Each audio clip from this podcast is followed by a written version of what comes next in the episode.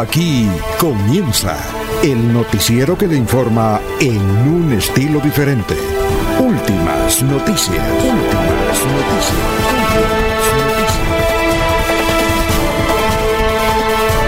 La información analizada por los expertos, sin sesgos, explicada con detalles, sin tanta carreta.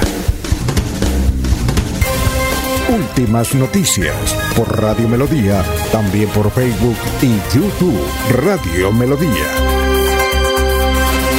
Director Alfonso Pineda Chaparro.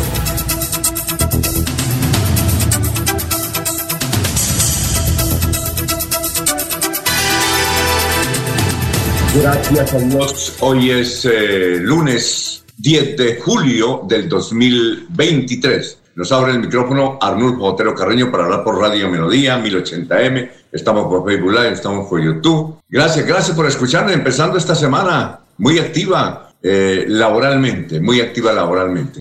Bueno, eh, hoy, gracias Arnulfo, nos abre el micrófono él, muy amable. Hoy es el Día Mundial del Club 1, que, algo que tiene que ver, con, la glucosa de esos tratamientos que hay para ese tipo de afectaciones en la comunidad. El Día Mundial del Club 1. Bueno, un día como hoy, en 1932, muere Kinker Gillette. Imagínese el inventor de la, la cuchilla Gillette. Un día como hoy, en 1932. Un día como hoy, en 1949, nace Helmut Bellinggroup, el primer medallista olímpico que tuvo Colombia es de la ciudad de Barranquilla. Un día como hoy, en 1972, nace la Toti Vergara, una de las colombianas que más han triunfado y que más plática tiene en Estados Unidos. Hay muchas series de televisión, muchos programas. Es una celebridad tan importante como Shakira, por ejemplo. Hoy, eh, un día como hoy, en el 2011, en Guatemala, en Ciudad de Guatemala, bueno, fue muerto, no se sabe si era una indicación para matarlo a él, otros dicen que lo confundieron con, con un narcotraficante, Facundo Cabral, ¿recuerdan ustedes? Vino muchas veces a la ciudad de Bucaramanga Facundo Cabral. Pues un día como en el 2011 todavía no se ha aclarado el crimen en Guatemala. Facundo Cabral. Hacía seis meses había estado en la ciudad de Bucaramanga. Habíamos, tenido, había, habíamos compartido en el Instituto Municipal de Cultura una extensa rueda de prensa, sí, agradable, siempre filósofo, Facundo Cabral. Vino muchas veces. Un día como hoy, en el 2015, murió este actor Omar Sharif. Tal vez ustedes recuerden, recuerdan. Un día como hoy nació en 1958 el popular Alexis Lozano, uno de los grandes compositores de salsa de Colombia, eh, fundador de Guayacán. Alexis Lozano él tiene una relación, creo que está casado con una gironesa, una señora, una, bueno, una señora que vivió en el barrio del Poblado. Venía mucho al barrio del Poblado, Alexis Lozano. Una vez tuvimos la oportunidad de entrevistarlo precisamente en el Poblado, hace muchos años, cuando estaba iniciando Guayacán. Pero es un gran compositor. El salsa, bien. Un día como hoy, en 1983, falleció Bienvenido Granda, de la Sonora, Sonora Matancera y compositor de grandes temas, sobre todo de salsa y también de boleritos. Bueno, un día como hoy, el 10 de julio de 1960, se cumplió la primera Copa de Europa. Eh, un día como hoy, en 1998, arrancó la primera emisión por televisión de los dos canales privados, RCN Televisión y Caracol Televisión. Un día como hoy, en 1998, ¿recuerda? Nacieron varios programas ahí, como Yo José Gabriel, sí, todavía hay unos ahí de Caracol y RCN canales privados no volvieron a aparecer a nivel nacional. Hay unos sitios de que, que es de tiempo y ahora el asunto de la tecnología se convirtió en nacional. Pero ahora nadie ha hablado de crear nuevos canales. Estuvieron durante 10 años creando un canal de televisión privado, era el tercer canal y no. No, porque es que ahora ya a la gente no le interesa tanto tener eh, canales de televisión y ahora es muy fácil crearlos. Hay que meterle platica. En Colombia hay varios, ejemplo Cosmovisión, es un canal nacional, de, pero es por satélite. Y hay muchos otros eh, sistemas de cable, cable noticias, red más noticias, en fin, todos ellos. Eh, bueno, un día como hoy, el 10 de julio del 2021, la selección argentina se consagró campeón de la Copa América. Bien, esos son los, eh, las efemérides más importantes de hoy. Vamos a saludar como se merecen a nuestros compañeros de base. Creo que hoy nos anunció la visita mm, por eh, conectándose el doctor Julio Enrique Avellaneda. Va a estar hoy hablando de diferentes temas. Bueno, vamos a saludar como se merecen a nuestros compañeros que ya están en la mesa virtual de Radio Melodía. Laurencio Gamba está en Últimas Noticias de Radio Melodía 1080 AM. Bueno, gran Laurencio, ¿cómo se encuentra? Tenga usted muy, pero muy buenos días. ¿Qué hay de su vida? Alfonso, cordial saludo para usted, para la señora Sara Prara Gómez, igual que para Arnulfo Otero Carreño, que está en la parte digital, en el teletrabajo, que de alguna manera todos estamos pendientes ahora de la tecnología. Igual que para Jorge y para todos los compañeros del noticiero. Monseñor José Luis Rueda Aparicio es el nuevo cardenal colombiano natural de San Gil, donde inició su vida sacerdotal. Hay alegría en el departamento de Santander por este nombramiento del Papa Francisco. La diresa Jacqueline Martínez logra, logró que el viernes anterior en Florida Blanca el funeral de su pariente, eh, el joven Daniel Ibáñez Martínez, se cumpliera en tranquilidad. Esto gracias también a la presencia de la policía y autoridades municipales. A esta hora termina el plan retorno a Bucaramanga y Santander de miles de padres de familia con sus hijos que regresan de las vacaciones escolares. En el primer semestre del 2023 fue baja la ocupación hotelera en la región está preparada para la segunda para el segundo semestre con ofertas dice Joana Lozano de Cotelco Santander preparado para este segundo semestre.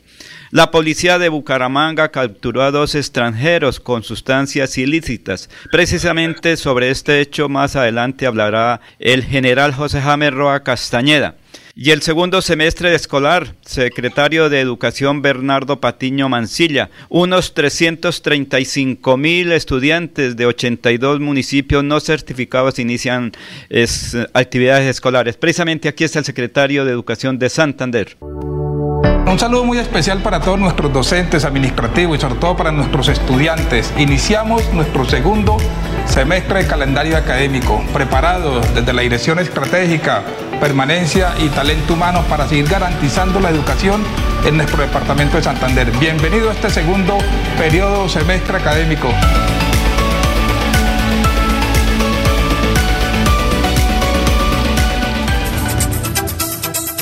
Muy bien, muchas gracias. Son las 5 de la mañana, 11 minutos. Eh, vamos a saludar ya nuestra, a la gente que está vinculándose poco a poco aquí a través de Radio Melodía. Eh, Gustavo Pinilla, feliz día y una excelente semana para todos. Cleila Torres, saludos desde el barrio San Miguel. Jairo Macías, desde el sector de cabecera de Bucaramanga. Don Ramiro Carvajal, de Deportivos Carvajal. Aníbal Navas Delgado, dinámico gerente general de Radio Taxis Libres, que tiene el teléfono 634-2222. Un saludo para Medardo Ortiz, buenos días desde la ciudad dulce de Colombia, Floria Blanca. José Tibamosa, desde Ciudad Valencia, en, de la comunidad valenciana en España. Igualmente un saludo muy especial de parte de Walter Vázquez, hombre del sombrero. Eh, igualmente don eh, Juan José Rinconosma, Perigan, eh, Pedrito Ortiz, Pedrito Galvis, la señora Miriam Díaz Pérez, eh, bueno, que se encuentra en la ciudad de Santa Marta. Igualmente un saludo muy especial para Pablito Monsalve. Y vemos que está ahí eh, Jorge. Jorge, nos encanta tenerlo ahí en estudios a Jorge Caicedo. Vamos a saludarlos como él se merece a esta hora de la mañana cuando tenemos las 5.12 minutos. Jorge Caicedo está en Últimas Noticias de Radio Melodía 1080 AM. Bueno, más saludos eh, de, oyentes. Mayito González, buenos días desde Niza, Florida Blanca. Que el Señor Todopoderoso los bendiga grandemente. Freddy Henry Abril Valderrama, buenos días para todos, la mesa de trabajo y oyentes de Radio Melodía, sintonía de Piedecuesta, Barrio El Refugio. Oye, Jorge, ¿cómo está? Nos agrada tenerlo ahí en la cabina. ¿Lo dejó el buzo? Nos eh, nos agradará siempre con su presencia ahí en la cabina. Buenos días. Don Alfonso, muy buenos días. Como siempre, feliz de compartir con ustedes este espacio de últimas noticias y poder llegar a toda la audiencia de Radio Melodía. No fue el bus, fue que me devolvieron la bicicleta, entonces ya tuve oportunidad de estrenarla hoy de, visitando los estudios de Radio Melodía y hombre, pues como siempre, nada como estar en la magia de la cabina de la radio, ¿no? Poder disfrutar de no solamente de la mesa de trabajo, de tener un contacto más directo con los compañeros, sino también con la audiencia de esta emisora. Eh, sobre todo, como usted lo ha dicho en este día, que es 10 de julio, que es el centésimo, nonagésimo primer día del año, el 191, y que ya le deja 174 días a este 2023 para finalizar.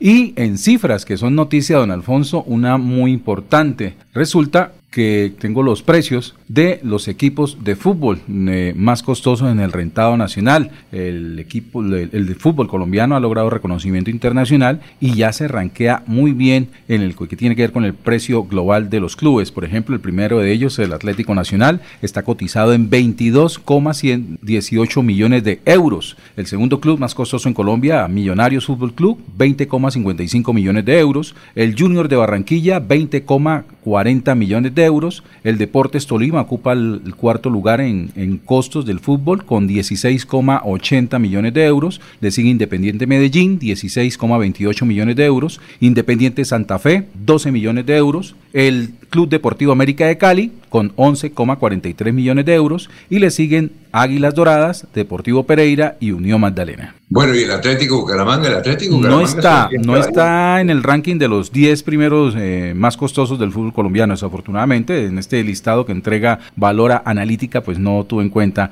a partir del renglón número 11 hacia abajo que cómo están clasificados nuestros clubes de fútbol. Yo, yo creo que el Atlético Bucaramanga, bueno, hoy, hoy vamos a hablar del Atlético Bucaramanga precisamente en el programa que me hicieron una invitación, muchas gracias a los de Extra Tiempo, que es uno de los portales periodísticos más conocido de Colombia y de Santander. Está con eh, Sergio Prada, igualmente con Willy Peña y con el doctor eh, Mantilla. ¿Cuál es el nombre del doctor Javier ah. Orlando Mantilla. Javier Orlando Mantilla. Son tres extraordinarios periodistas que nos eh, siempre disfrutan de, de, sus transmisiones. Ellos son los que estrenan, exprimen y les ha ido muy bien. Es uno de los portales de más seguidores. Hoy a las 11 de la mañana ellos tienen un estelar programa. Vamos a hablar precisamente del Atlético Bucaramanga. Eh, mi querido Jorge y oyentes, el Atlético Bucaramanga vale hoy día, dicen, 60 mil millones de pesos. Pero si alguien va a comprarle el, equipo al señor Álvarez, Oscar Álvarez, no lo va a vender.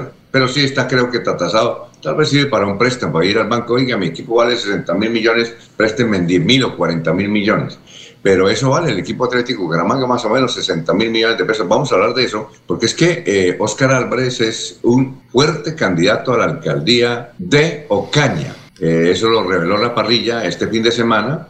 En Ocaña se están adelantando promociones parecidas a las que estaba aquí. Pues, la gente a veces le falta ingenio, ¿no? Para popularizar un nombre. Es que resulta que a él, a él tampoco lo conocen en Ocaña, ¿no? Entonces comenzó a hacer una campaña expectativa. Ya viene Oscar, es que nos estamos preparando aquí con estos tamales y estas empanadas porque ya viene Oscar. Tengo que ir a ver a Oscar. ¿Quién es Oscar? Pues cuando uno no lo conoce les toca hacer esa campaña anticipativa, imagínense. Eh, y vamos a analizar eso. Un hombre que no le gustan los medios de comunicación, no le gusta dar entrevistas. Sí, que dice que es tímido, que no es que sea arrogante ni nada, sino que, que, no le gusta dar declaraciones por la timidez eh, nunca son puros monos. Si a, una entrevista es sí o no, y sin embargo quiere ser alcaldía de Ocaña, una gran ciudad norte santanderiana, esa sí me la tienen que explicar, a ver cómo un señor que no le gustan los medios, no le gustan entrevistas, además nadie lo conoce, eso sí, tiene todo el dinero del mundo, porque cuando uno tiene un juguete de 60 mil millones de pesos, eso es un juguete para él, eh, porque no es mucha plata la que le deja, allá le deja pues le dará algún tipo de dinero. Tampoco pierde, ¿no?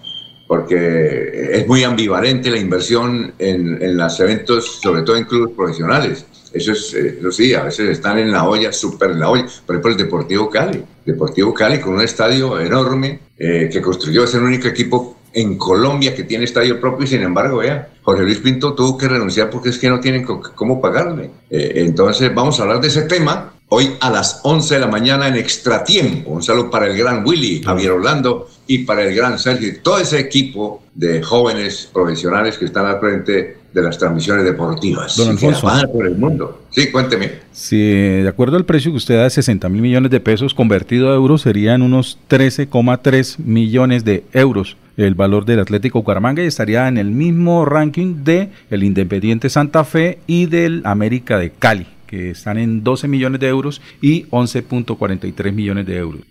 Y en cuanto al señor Álvarez, en su aspiración política, valdría la pena preguntarse, así como sabe de fútbol, sabe de administración pública. Yo no sé, tal vez o pondrá a alguien allá, eh, ahí lo nombra alcalde y dice, venga, ayúdenme, que a eso lo están haciendo muy bien. Vamos a hablar de eso más adelante.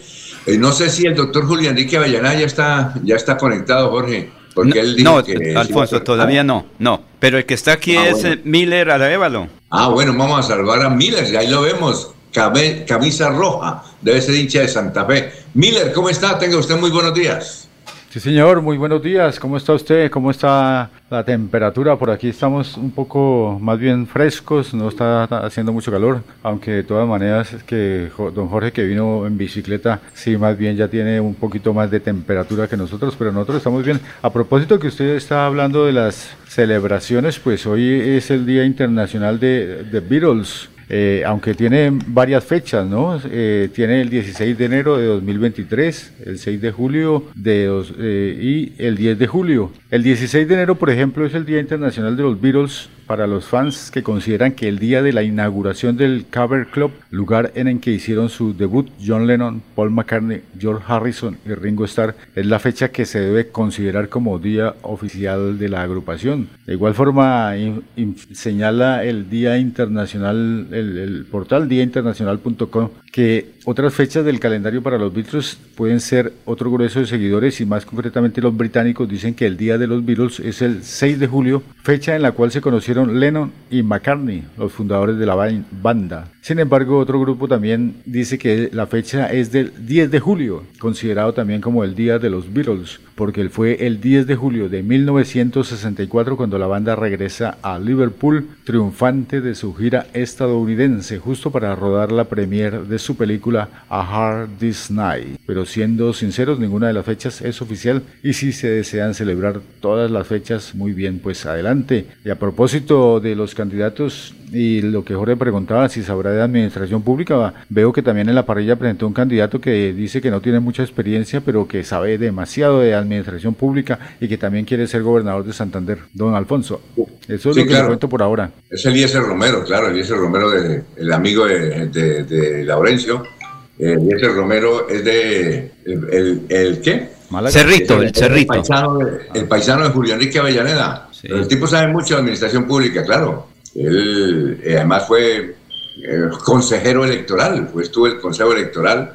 Ahora creo que su primo es consejero electoral, ¿no? El tipo ha tenido muchos cargos y administración pública, como él dice, eso sí, nadie le gana. Pero desde luego es un gran, es un competidor ahí eh, para la gobernación de Santander. De eso estaremos hablando. Y, se, y sobre los Beatles, como le decimos aquí, es que aquí en Santander le decimos eh, los Beatles, eh, no los Beatles, sino los Beatles. Esto, eh, si ven, se han hecho como 10 películas de los Beatles, se han escrito como 13 libros, muchas crónicas, muchos ensayos, y uno de esos ensayos indica que los Beatles, la, finalizando la década del 50, eh, fueron a, que querían que les dieran la oportunidad en una emisora allá en Inglaterra, y entonces el periodista les dijo, no, ustedes eh, de música no saben absolutamente nada, mejor váyanse para la casa, pero les recomiendo, por ejemplo, que atiendan la iglesia en mi barrio, que se le fue, se fue el músico, a ver si usted nos ayuda, para eso más o menos sirve, y ahí empieza, pero ahorita usted no tiene ninguna posibilidad. Y los humilló y los chinos salieron muy tristes, inclusive entiendo que uno de ellos lloró demasiado, eh, fue y le dijo a su señora madre, no, esta vida no me, no me sirve, mire lo que nos dijeron. Imagínense los Beatles y ahora miren lo que se convirtieron en toda una leyenda. Así, Don Miller, interesante. pues eso dice una de las, de las series que, sobre la historia de los Beatles que mm, se, desde hace tres días se viene conmemorando su tradicional fecha. Muy bien, eh, cuando aparezca el doctor Julio Enrique me dice, porque aquí no lo estoy viendo. Don Alfonso, Cuénteme, gran Jorge. Eh, me ha escrito por interno el, doctor Avellaneda, dice que tiene un pequeño problema con el computador, entonces que de pronto se le hace difícil comunicarse a través de ese medio. Si de pronto la línea 500 es considerada como una opción, entonces que está atento. Bueno, perfecto.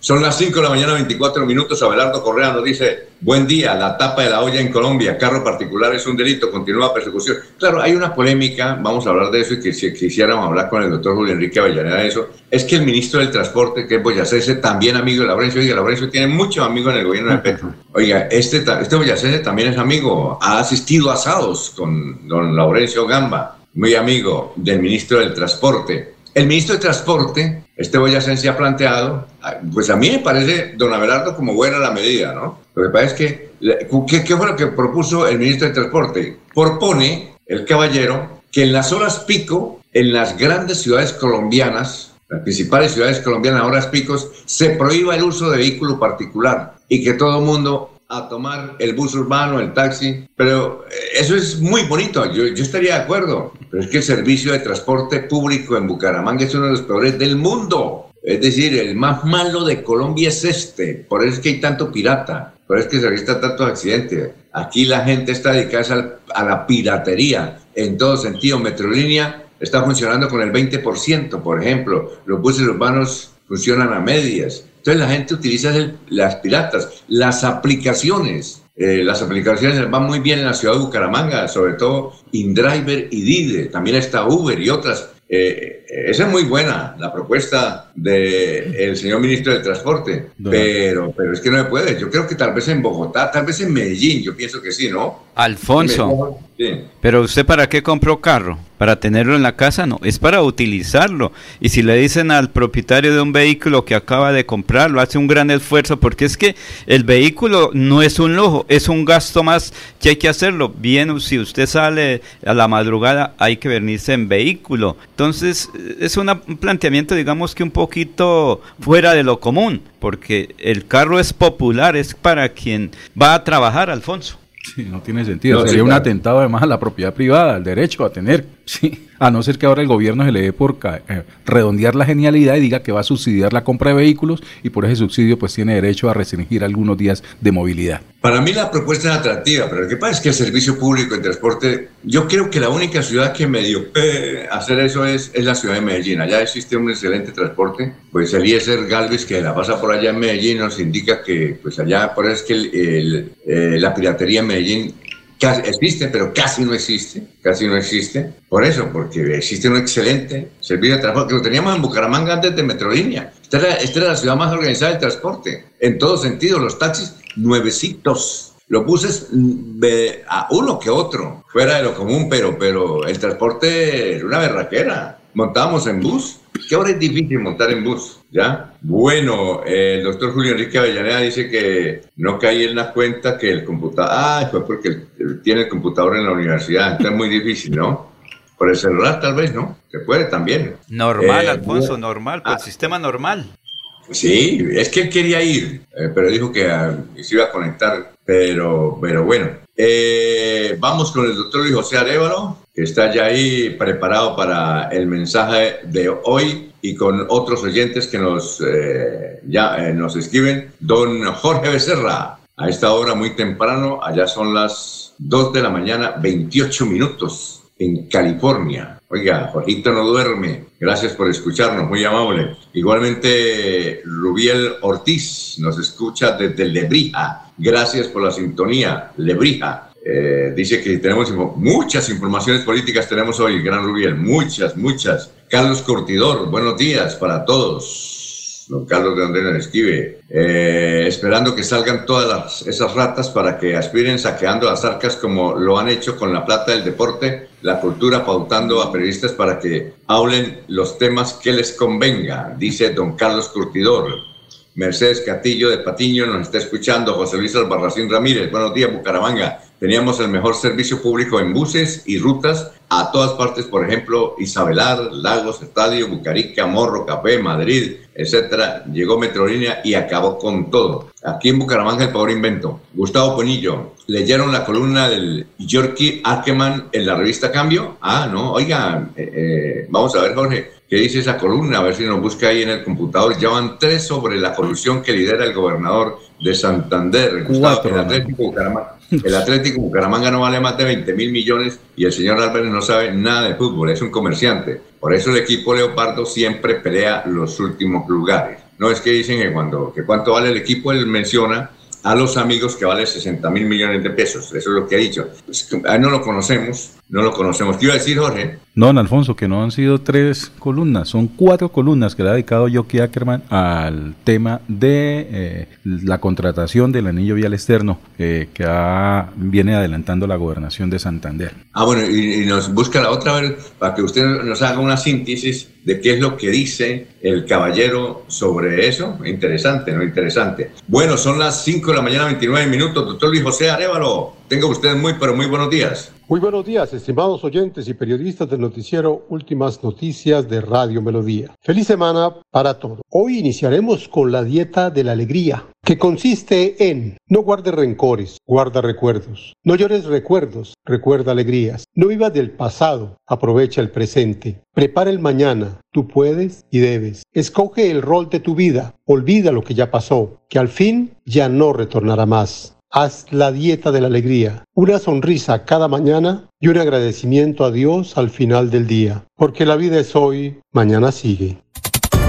Alfonso Pineda Chaparro está presentando Últimas Noticias.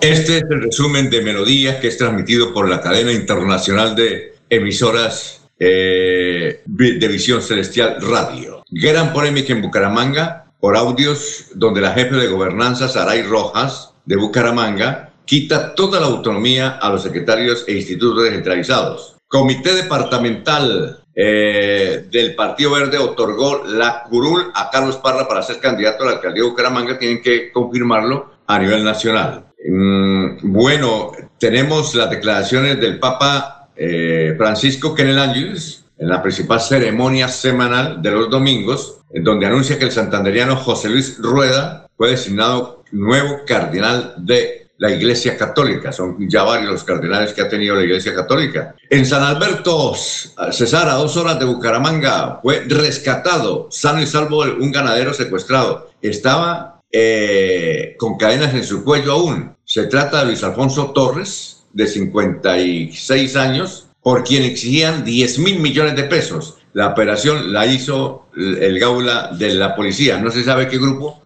un, grupo armado no identificado. El Centro Democrático el dio el coaval al general Juvenal Díaz para la candidatura a la gobernación de Santander. Investigadores del CTI reconstruyeron este sábado en la mañana la escena del accidente donde murió el joven Daniel Felipe Ibáñez. ¿Qué dicen nuestros vecinos? Vanguardia Liberal ha titulado así hoy las 10 infracciones que más cometen los conductores en Bucaramanga. El diario El Tiempo trae una crónica hoy sobre Bucaramanga. Dice, el hombre que mató a su esposa con un hueso de pollo fue condenado a 40 años de cárcel. Este se trata del ciudadano que estaba condenado cumpliendo una condena de 23 años en la cárcel de Palo Gordo. Lo visitó su esposa y con el hueso de pollo le causó heridas. Ella posteriormente murió. El diario El Frente dice que la Fiscalía comenzó a investigar las contribuciones a campaña de Gustavo Petro a la presidencia de la República. Hasta aquí el resumen en Melodía. En Melodía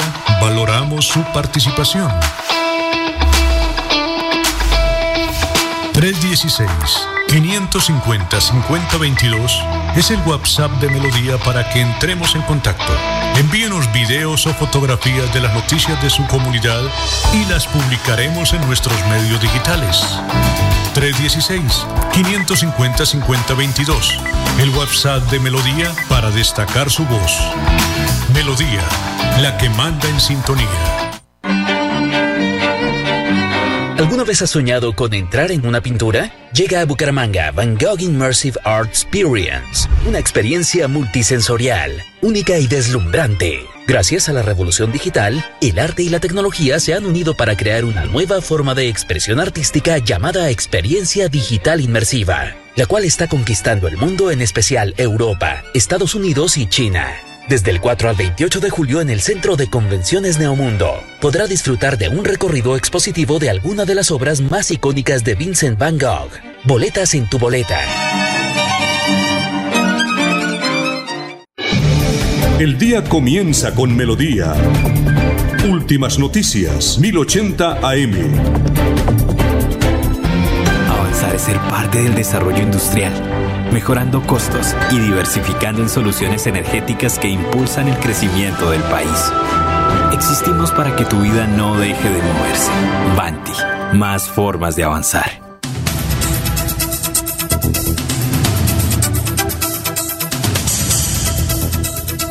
Ya estamos con Radio Melodía, tenemos las 5 de la mañana, 35 minutos. Eh, vamos con noticias a esta hora, Jorge, lo escuchamos. Estamos en Melodía. Mm, don Alfonso, un insólito caso se ha dado en la alcaldía de Cimitarra, exactamente allí en su palacio municipal, porque el alcalde Henry Riaño Castillo ordenó trasladar la Secretaría de Agricultura del municipio, que funcionaba dentro de la edificación, a la entrada de la alcaldía para y colocar allí en ese local un negocio particular. Algunos ciudadanos han expresado su descontento al, descontento al considerar que es absurdo e ilegal el hecho que el mandatario local haya autorizado ubicar una cafetería a la entrada del Palacio Municipal. Recordar un fallo de la sección tercera del Consejo de Estado del 30 de enero de 2013 que advierte que los bienes fiscales pueden ser dados en arrendamiento con fines de recreación o deporte, pero no los de uso público que son inalienables, imprescriptibles e inembargables. Agregó que su decisión del Tribunal del Contencioso Administrativo, que si este tipo de bienes son involucrados en un contrato de arrendamiento, se genera su nulidad absoluta por el objeto ilícito. Según el fallo, el uso y goce exclusivo de encabeza del arrendatario impediría la utilización colectiva de los bienes de uso público, lo cual desnaturalizaría su finalidad jurídica. De hecho, la prohibición constitucional y legal de que sobre los bienes se configuren derechos reales de titularidad de particulares, que hace imposible su arrendamiento, destacó un portal especializado de ámbito jurídico de, de Legis. Y el alcalde ha dicho que está actuando dentro de la ley y que no olviden que dentro del Palacio de Gobierno Departamental también funciona una cafetería. Muy bien, son las 5 de la mañana, 37 minutos. Vamos a hablar más adelante, desde luego, de la polémica que hay con unas declaraciones eh, que fueron obtenidas, unos audios sobre la jefe de gobernanza, Saray Roja. Más adelante también hablaremos de otros temas políticos, cómo está el ambiente político, cuáles son los comentarios, qué se dice sobre los avales, todo eso más adelante. Don Miller, noticias, lo escuchamos a esta hora en Radio Melodía. Sí, señor, eh, pues eh, acá estaba mirando el Twitter y la señora Saray Rojas ya eh, contestó, hizo un hilo al respecto,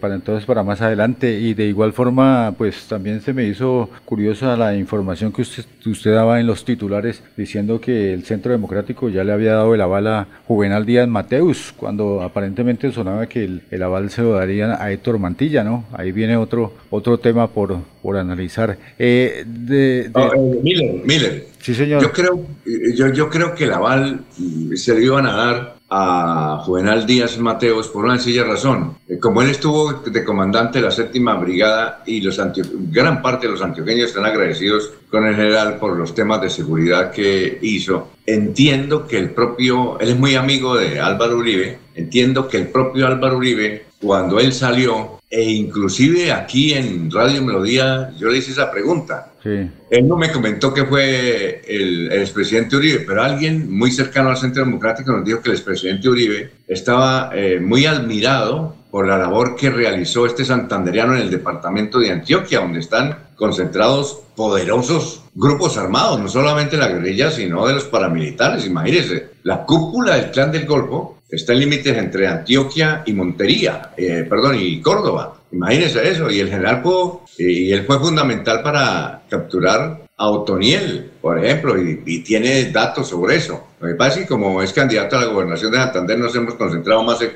en el asunto parroquial. Pero le decía que el, el expresidente Uribe ah, le propuso a él, entiendo que luego una cena que fuera candidato a la alcaldía de Medellín. Eh, el general nos confirmó que evidentemente le habían propuesto ser candidato a la alcaldía de Medellín, eh, pero él dijo no, quiero Santander, porque además esa es mi tierra y yo sé que con una buena labor voy a hacer un, buen trabajo, eso fue lo que nos dijo. Entonces todo estaba previsto, eh, evidentemente, eh, aunque se mencionaba que podría también algunas fuerzas del Centro Democrático, por ejemplo Oscar Villamizar, eh, querían que el aval se lo dieran a Héctor Mantilla, pero bueno, se lo dieron al general. Eh, siga usted, era para acotar ese apunte político. Mm. Siga, Gran Miller. Don Alfonso, si me permite un apunte adicional, mm, ¿será que todo el Centro Democrático acata esa decisión de la dirección de apoyar a Juvenal Díaz como candidato a la gobernación de Santander? Porque recuerde que el Centro Democrático de Santander actúa mm, bajo dos líneas. Una, la política, que es la del ejercicio de hacer política, que lo conoce muy bien y, lo, y le ha dado muy buenos resultados al congresista Oscar Villamizar, que sabe cómo se hace la política,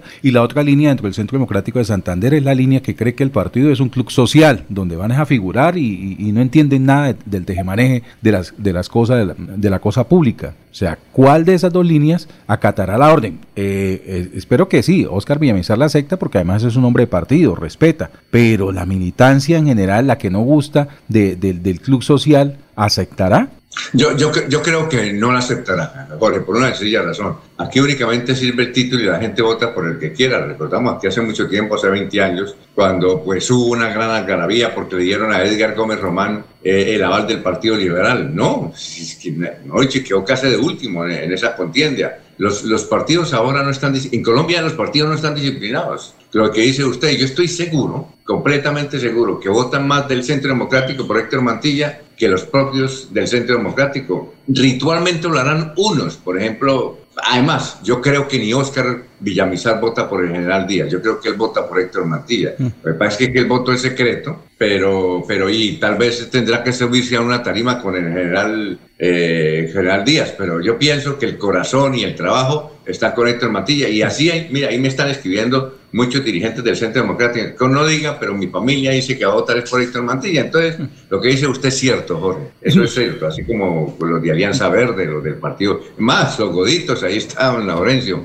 Bueno, don Alfonso, y ese ejemplo, ah. y ese ejemplo de la consulta que ganó Edgar Gómez Román como candidato a la alcaldía de Bucaramanga, aplica para otras candidaturas. No, claro, claro, claro, para otras candidaturas. Yo recuerdo, hicieron mucha, mucha alegría y eso hubo una rueda de prensa, hubo una cena, hemos hecho salieron por todos los medios de comunicación de que Edgar era el, el, ungido por el Partido Liberal, pero a la postre que fue de último, eso no sirve para nada. Esas etiquetas hoy en día no sirven para nada. Otros piensan que sí y, piden porque eso sirve, pero eso, esos rituales políticos aquí en Colombia no, los partidos están desorganizados. Únicamente pelecha los que están arriba, nada más. Bueno, don Miller, siga, siga por favor, que, le, que interrumpimos su información. No, sí señor, de todas maneras, importantísimo la situación porque usted sabe que ya estamos a previas, a tres meses de la jornada electoral. Pues de igual forma le señalo que la Banca de Desarrollo Territorial Findeter y el Instituto Nacional de Vías informaron a la comunidad del municipio de Lebrija que las obras de mantenimiento periódico que viene adelantando el consorcio Ríe Cerco en el corredor vial del tramo 2 entre la intersección T del aeropuerto y el casco urbano de Lebrija se encuentran suspendidas. El incumplimiento, dijo el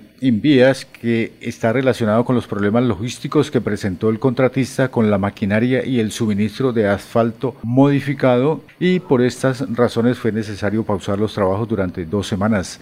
Sin embargo, se espera que las labores sean retomadas hoy, 10 eh, de julio de 2023. A la fecha, las obras de mantenimiento periódico de este sector tienen un avance del 30% ejecutado frente al 36% programado. De acuerdo con la situación expuesta, manifestaron que era importante comunicar que Findeter como ejecutor del programa Vías de la Cigarra que lidera el Envías inició las acciones necesarias tanto jurídicas como técnicas para garantizar el cumplimiento de los trabajos realizados por el contratista. Los trabajos se realizarán como está establecido técnicamente, siempre con la mejor calidad para el bienestar de la comunidad de Lebrija, aseguraron en la información. A ver, don Laurencio, 544, lo escuchamos. Alfonso, nuevo cardenal de Colombia, Monseñor Luis José Rueda Aparicio, natural de San Gil. Es que Santander y particularmente San Gil está hoy de alegría eh, religiosa por este nombramiento. Es que Monseñor eh,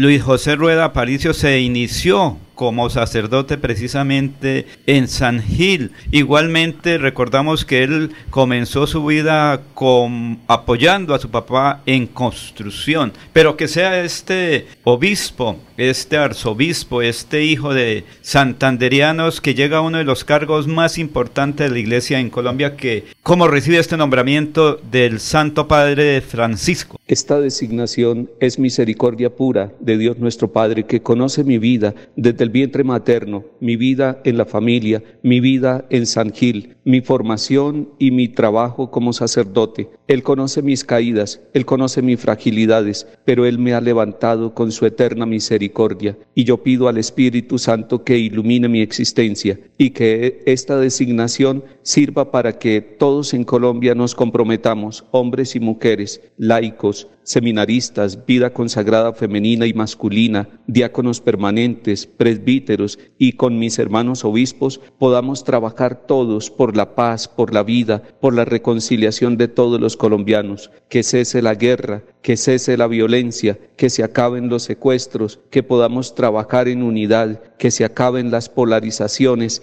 y juntos caminemos en fraternidad, que Colombia pueda tener esperanza todos los días al levantarse y al terminar la jornada. Le pido a Nuestra Señora del Rosario de Chiquinquirá que ella en su ternura y su amor acompañe mi vida y acompañe sobre todo la vida de todo el pueblo colombiano. Agradezco infinitamente al Papa Francisco, a mis formadores en la primaria, en la secundaria, en el bachillerato, en el Seminario Mayor de San Gil, en el Seminario Mayor de Bucaramanga y a todos mis hermanos obispos que con tanto cariño, con tanta comprensión han acompañado y se han convertido en ejemplo para mi vida. Y tengo una voz de oración para presentarle la vida de mi hermano Monseñor Elkin Fernando Álvarez Botero, obispo de Santa Rosa de Osos, quien ayer fue llamado a la casa del Padre. Concédele, Señor, el descanso eterno y brille para él la luz perpetua. Que el Señor consuele a la familia Álvarez Botero,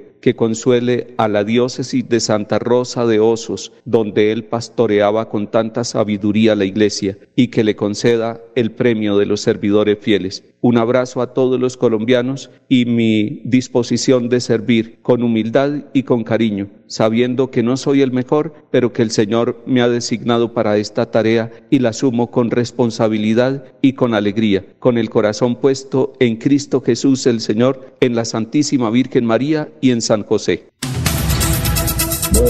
muchas gracias. Son las 5 de la mañana, 48 minutos. 5.48. Vamos a una pausa y regresamos. No queremos venderte nada. Solo queremos darte 20 segundos que puedas dar gracias por cada experiencia de amor que te ha llevado a donde estás hoy. Recuerda que el tiempo que compartimos es valioso y el amor es eterno. Por eso en Los Olivos hacemos un homenaje al amor. Los Olivos, un homenaje al amor. Avanzar es ser tu mejor aliado y ofrecerte asistencias para tu hogar y seguros económicos y de fácil acceso que puedes pagar a través de tu factura de gas. Existimos para que tu vida no deje de moverse. Banti, más formas de avanzar. Se va la noche y llega últimas noticias. Todos los días, desde las 5 de la mañana, empezar el día bien informado y con entusiasmo.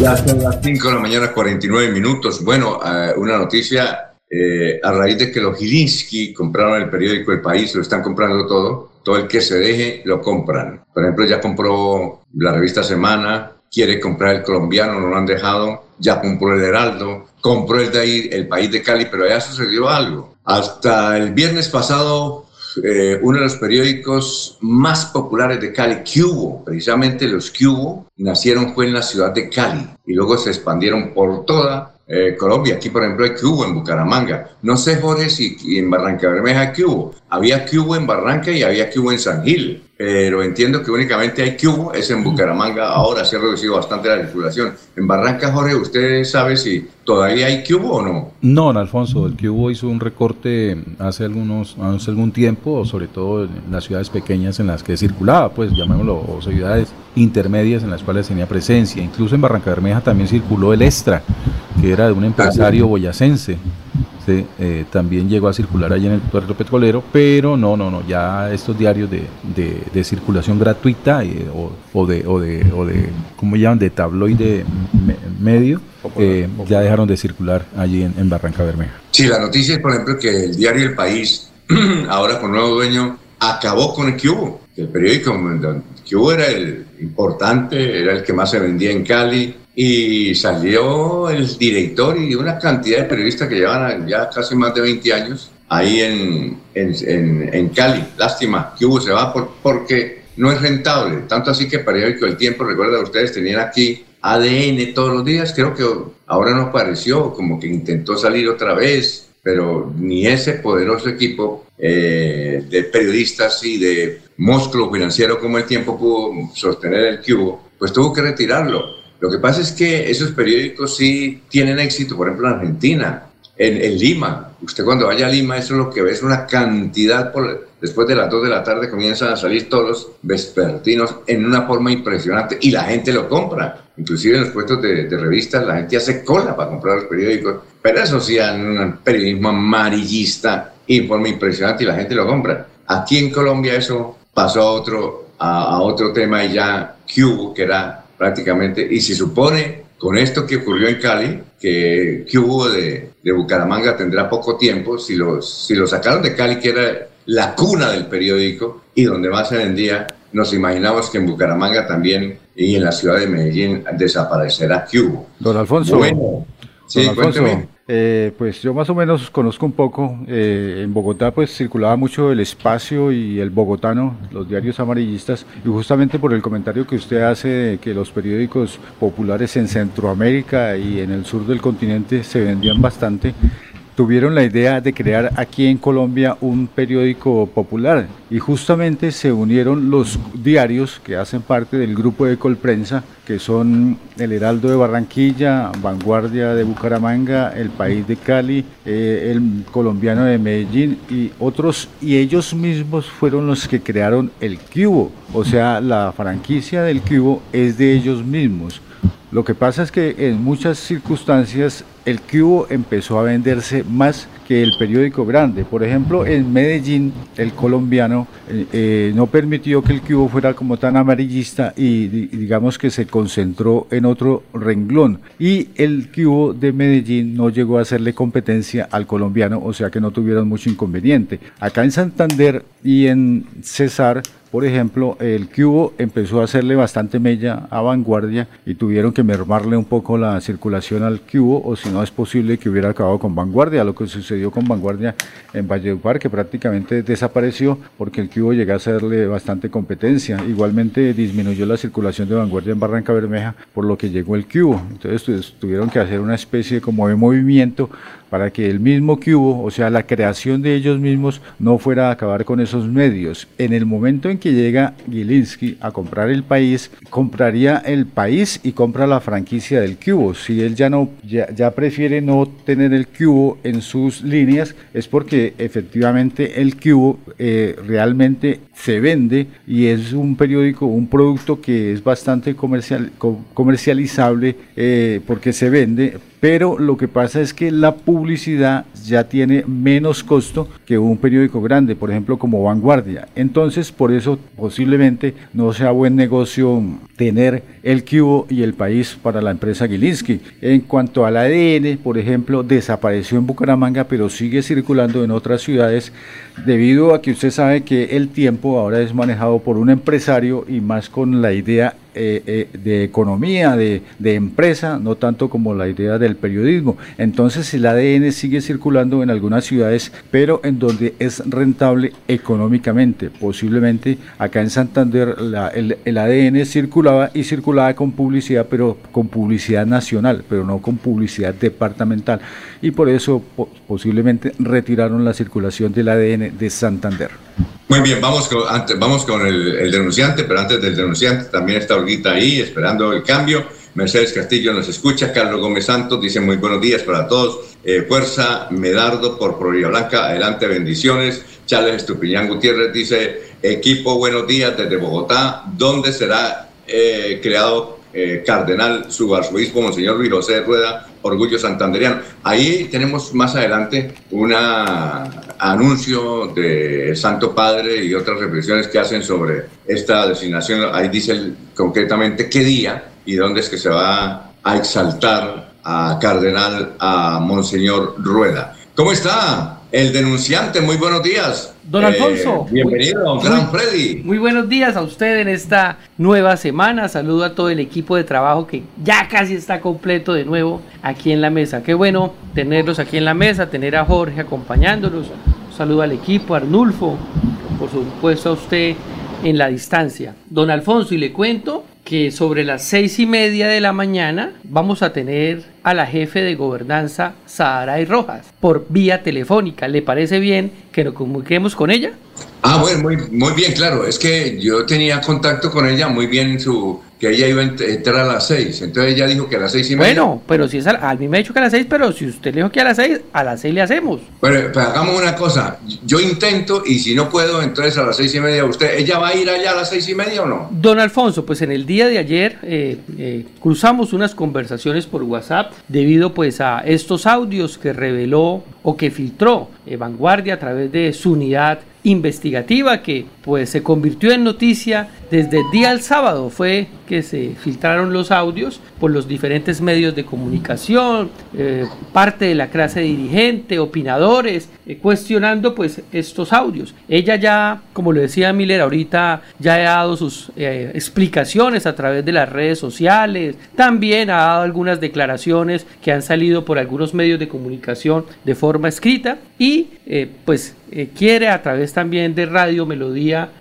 contar qué es lo que está pasando, que eh, frente a estos audios que yo personalmente no veo nada ahí. Alguien tiene que hacer el trabajo de la jefe de gobernanza y el papel le correspondió a Saharay. Entonces esperemos a ver si a las seis no podemos, que ya casi se cumplir las seis, pues le intentamos de nuevo a las seis y media. Listo, perfecto, con mucho gusto, gracias Freddy. Vamos con Olguita, son las seis, eh, las cinco de la mañana, 58 minutos, que nos tiene toda la información. Olguita, ¿cómo está? Muy buenos días. Muy buenos días, Alfonso. Muchas gracias. El saludo también para los compañeros de la mesa de trabajo y todos los oyentes de Últimas Noticias de Melodía. La Cámara de Comercio de Bucaramanga socializó los resultados del Índice de Competitividad Municipal 2022. En esta quinta edición se midió el nivel de competitividad de 90 municipios de la región nororiental del país. Con un puntaje de 6.11 sobre 10, Bucaramanga es el municipio con mayor desempeño competitivo de la región, mientras que Florida Blanca es el municipio con mejor índice de desempeño institucional, obteniendo una calificación de 10 sobre 10. Sobre el tema, Juan Carlos Rincón Liévano, presidente ejecutivo de la Cámara de Comercio de Bucaramanga. Yo no creo que nos esté yendo mal como región. Yo creo que hay es unas asimetrías grandes.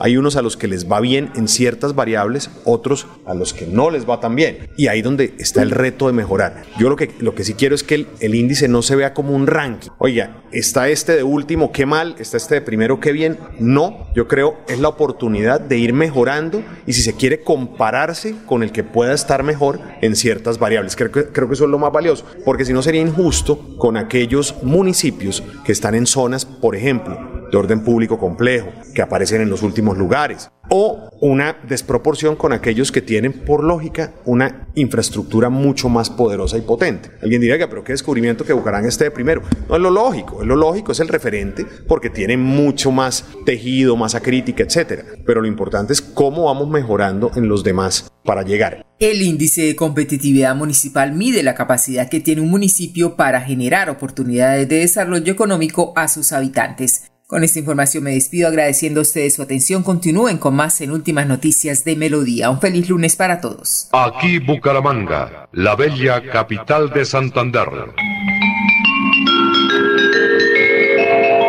Transmite Radio Melodía, Estación Colombiana, HJMH, 1080 kilociclos, 10.000 vatios de potencia en antena, para todo el oriente colombiano.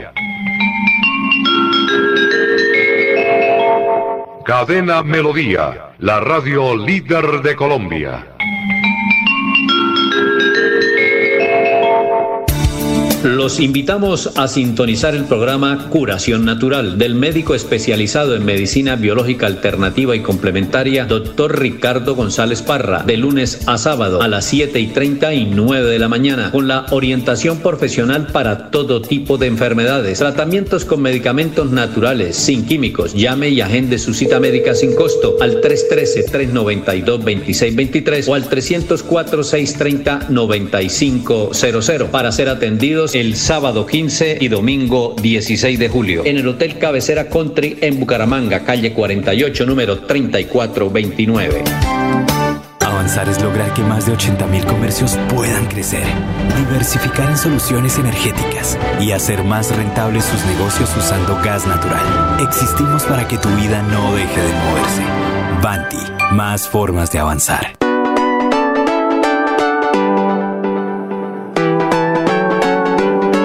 Melodía, Melodía, Radio Sin Fronteras. Escúchenos en cualquier lugar del mundo. Melodíaenlínea.com es nuestra página web. Melodíaenlínea.com, señal para todo el mundo. Señal para todo el mundo. Radio sin límites, Radio sin fronteras. Radio Melodía, la que manda en sintonía. El día comienza con melodía. Últimas noticias, 1080 AM.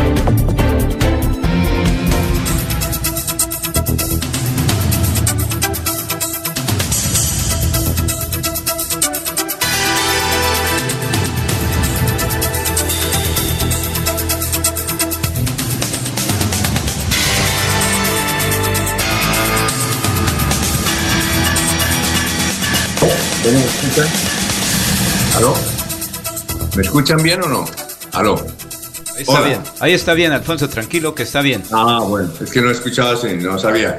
Eh, estamos esperando comunicarnos en un instante con la doctora Saray Rojas por un comentario que salió, que ella dijo a los a su equipo de trabajo. Cuando está en la línea me, me, me cuentan, eh, porque ella quiere aclarar. Obviamente, va, ella, como siempre, responde las inquietudes. Listo, Alfonso, ya está listo, ya está listo. Bueno, perfecto. Doctora Saray, nos agrada mucho tenerla aquí, doctora Saray Rojas, aquí en Radio Melodía. Gracias por eh, estar pendiente de esta llamada. Eh, inicialmente, doctora Saray, cuéntenos, eh, ¿cree usted que estos audios que han aparecido en las redes sociales publicados por Vanguardia, que es el primer diario del Oriente colombiano y uno de los más influyentes en la región, le han causado o le van a causar daño a la administración del doctor Juan Carlos eh, Cárdenas? Muy buenos días. Bueno, muy buenos días a todos los oyentes. Por el contrario, creo que no nos van a causar daño a la administración porque están un poco mostrando cómo funcionamos. Y de hecho, ayer como jefe de gabinete y como funcionaria pública,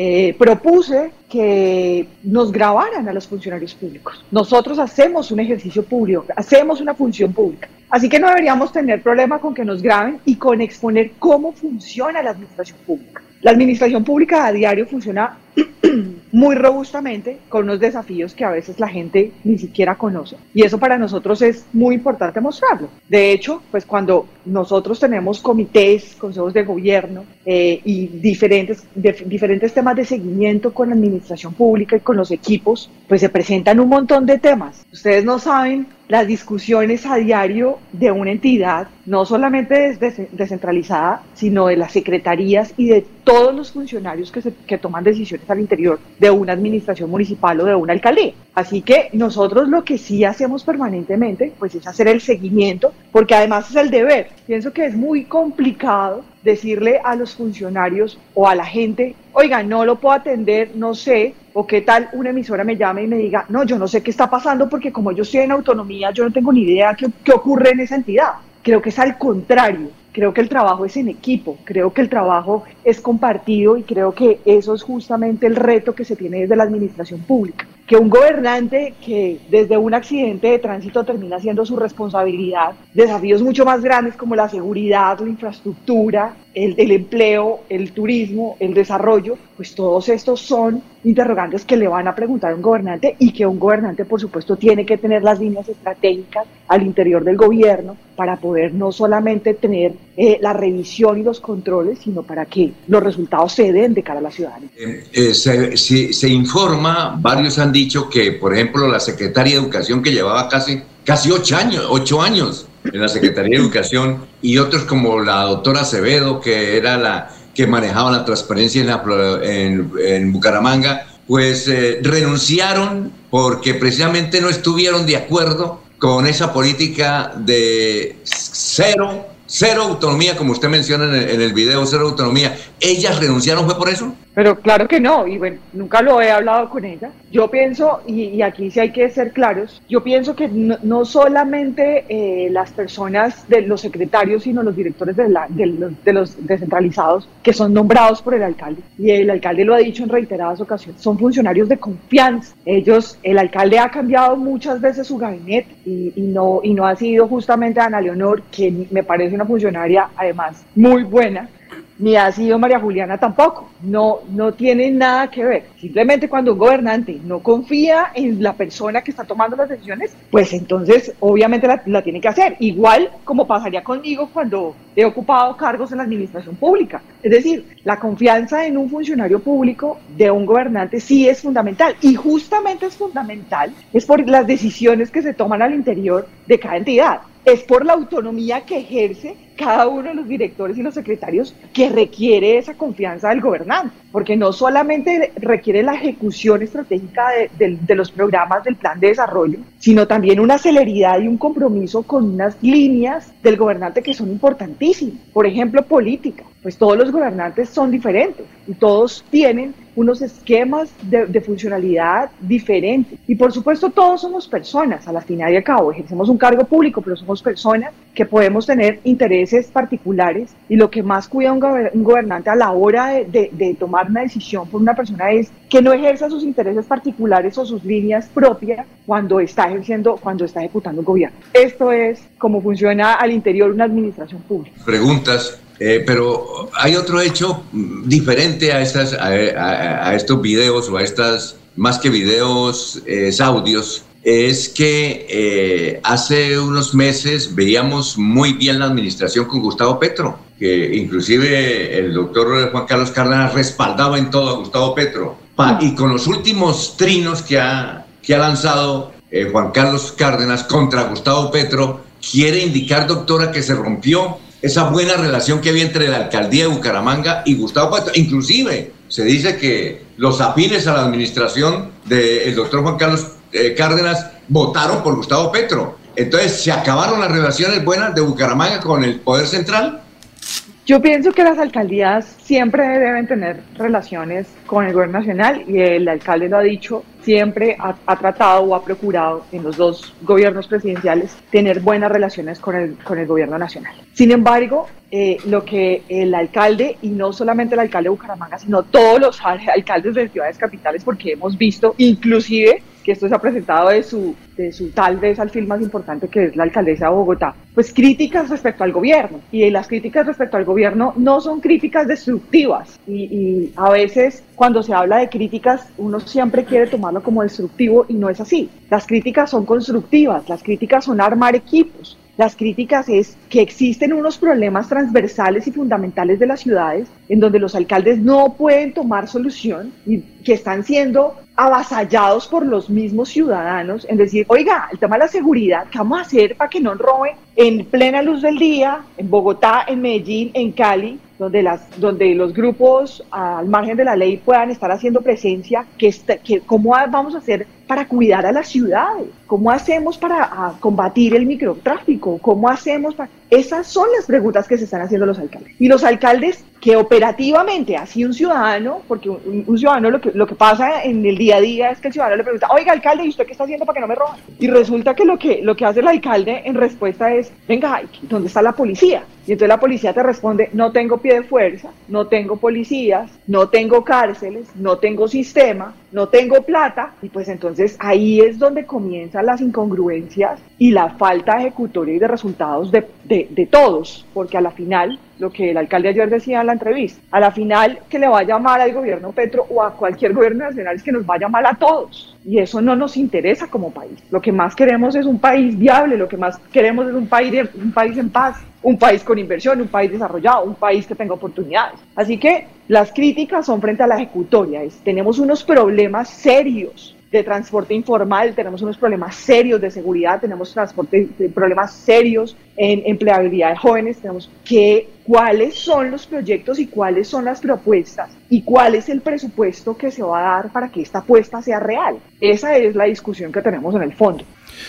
Bueno, tenemos aquí también a los periodistas que hacen parte de esta tribuna de Radio Melodía. A ver, Freddy, ahí está la doctora Saray. Bueno, con los buenos días a la doctora Saray, siempre tan amable con los medios de comunicación y especialmente con Radio Melodía. Yo ayer en las redes sociales, o el sábado, mejor dicho, cuando se conocieron estos audios, pues yo me pronuncié también como un opinador más de la ciudad de Bucaramanga, diciendo que alguien tenía que hacer, el papel que hace la jefe de gobernanza, Saray Rojas. Entonces, en ese orden diría dos preguntas. ¿Continuará esta misma forma de seguir trabajando con los secretarios de despacho, con los directores descentralizados. Eh, usted seguirá tomando las mismas decisiones como se han venido tomando y también preguntarle específicamente de esa reunión, qué día se hizo, quiénes estaban presentes y si tienen conocimiento quién fue el que filtró ese audio.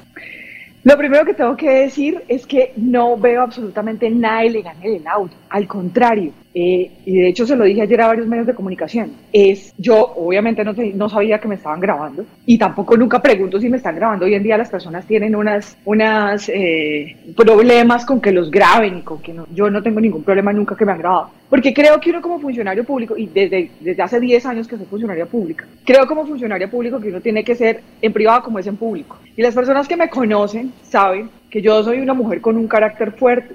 Carácter fuerte es diferente a ser una mala persona. Mis, mis temas no son personales con absolutamente nada. Yo me he desempeñado en diferentes cargos a nivel nacional, a nivel territorial, en diferentes ciudades y siempre he tenido excelentes equipos pero excelente. Creo que uno, de hecho, de mis éxitos como funcionaria pública, de mis resultados como secretaria de Hacienda de diferentes ciudades, en los diferentes cargos que he tenido, pues ha sido justamente eso, que he tenido un equipo de trabajo increíble. Eso no quiere decir que no sea exigente. Yo soy una mujer exigente, soy una mujer de resultados y eso es muy necesario en la administración pública. La administración pública es robusta, es pesada. Los funcionarios públicos a veces necesitamos que nos exijan, necesitamos un, un nivel de seguimiento para que los resultados se den, porque como todas las personas, pues tenemos zonas de confort. Entonces, cuando llegamos a esas zonas de confort, pues necesitamos ese nivel jerárquico que nos ayude a tomar esas decisiones y avanzar. Yo pienso que obviamente cuando un gobierno tiene líneas estratégicas, cuando un gobierno hace seguimiento, cuando un gobierno quiere tener resultados, cuando hacemos que, que, las cosas sucedan, pues usted no sabe lo que hay que hacer, o la ciudadanía a veces no sabe todos los pasos que requiere simples cosas. Entonces, contrate un parque, que hay que meter el plan de desarrollo, que hay que viabilizar el banco de proyectos, que hay que pasarlo por la secretaría, hay que hacerlos por la, la contratación, luego pasa por cinco vistos jurídicos, luego pasa por los técnicos, luego pasa, pues tiene, puede tener cerca de 50 pasos. 50 pasos, cosas simples. Y si esos pasos no tienen seguimiento, si no tienen valoraciones permanentes, pues no pasan, porque muchas veces por eso es que entonces no, no salió, no pasó, no se viabilizó, no tuvo la plata, no tuvo el impacto, y esos son los desafíos en la administración pública. Y la ciudad, mientras tanto, le está diciendo a uno, yo necesito que usted sea más rápido, yo necesito que usted llegue. Y yo le estoy diciendo, espere que yo estoy contratando el estudio, pero espere que estoy en el banco de proyectos, pero espere que yo tengo que subir a planeación, a infraestructura jurídica, y porque somos millones de dependencias las que, las que las que participamos en, en, estos desafíos. Entonces, primero decir que, por supuesto, me agrada mucho que digan que yo tomo todas las decisiones, pero las decisiones no se toman así en la administración pública. Las, las, las decisiones se toman en equipo en la administración pública. Claro, existe una línea, claro, existe una visión programática, claro, existe qué es lo que queremos impactar y cómo lo queremos impactar, Claro, ese es el reto. Ahora, ¿cuántos participamos para que eso pase? Muchos equipos participamos para que eso pase, muchas personas hacemos y mi responsabilidad legal es justamente, independientemente de las responsabilidades legales que todos tengamos, porque todos tenemos no solamente una responsabilidad funcional, sino una legal, independientemente de eso, mi responsabilidad legal como jefe de gabinete, pues es hacer que eso suceda, es, es hacer que los equipos avancen en los tiempos y avance y, y, y puedan asumir rápidamente los, los problemas, resolverlos y llegar al impacto a territorio, que es finalmente lo que buscamos en gobierno. Muy bien, estamos a las 6 y 17 minutos. A ver, Jorge, lo escuchamos. Con los buenos días para Sara y Rojas. Eh, hay un adagio que dice que cuando se hacen cosas buenas hay que hacerlas de manera que no parezca que son malas. Y para el caso de la administración de Bucaramanga y en el caso de la, gobernanza, eh, uno diría que las cosas no están funcionando. ¿Por qué? Porque es que, dice muy bien que hay que controlar todo y que hay que demostrar autoridad y coordinación en el manejo de, la ciudad. Lo cierto es que las cosas no vienen resultando. Mm, ley de los 400 años, 10 eh, billones de pesos que nunca llegaron a la ciudad porque nunca se presentó ante el gobierno nacional la manera como se iban a, invertir. Eh, la inseguridad de desbordada. Hay un general al frente de, la Secretaría de, Gobierno, del Interior, eh, manejando la seguridad, y un concejal de la coalición que se benefició de esta administración dice que les, a la administración le falta pantalones en el tema de la seguridad. En el desarrollo social, la ciudad está inundada de habitantes de calle que ya llegan de otras ciudades y ya se, el, fenómeno se desbordó incluso a otros municipios del área metropolitana y no hay control. En el deporte, eh, hay algunas falencias en la administración de, de, de Linderbú, que hay quejas de los deportistas,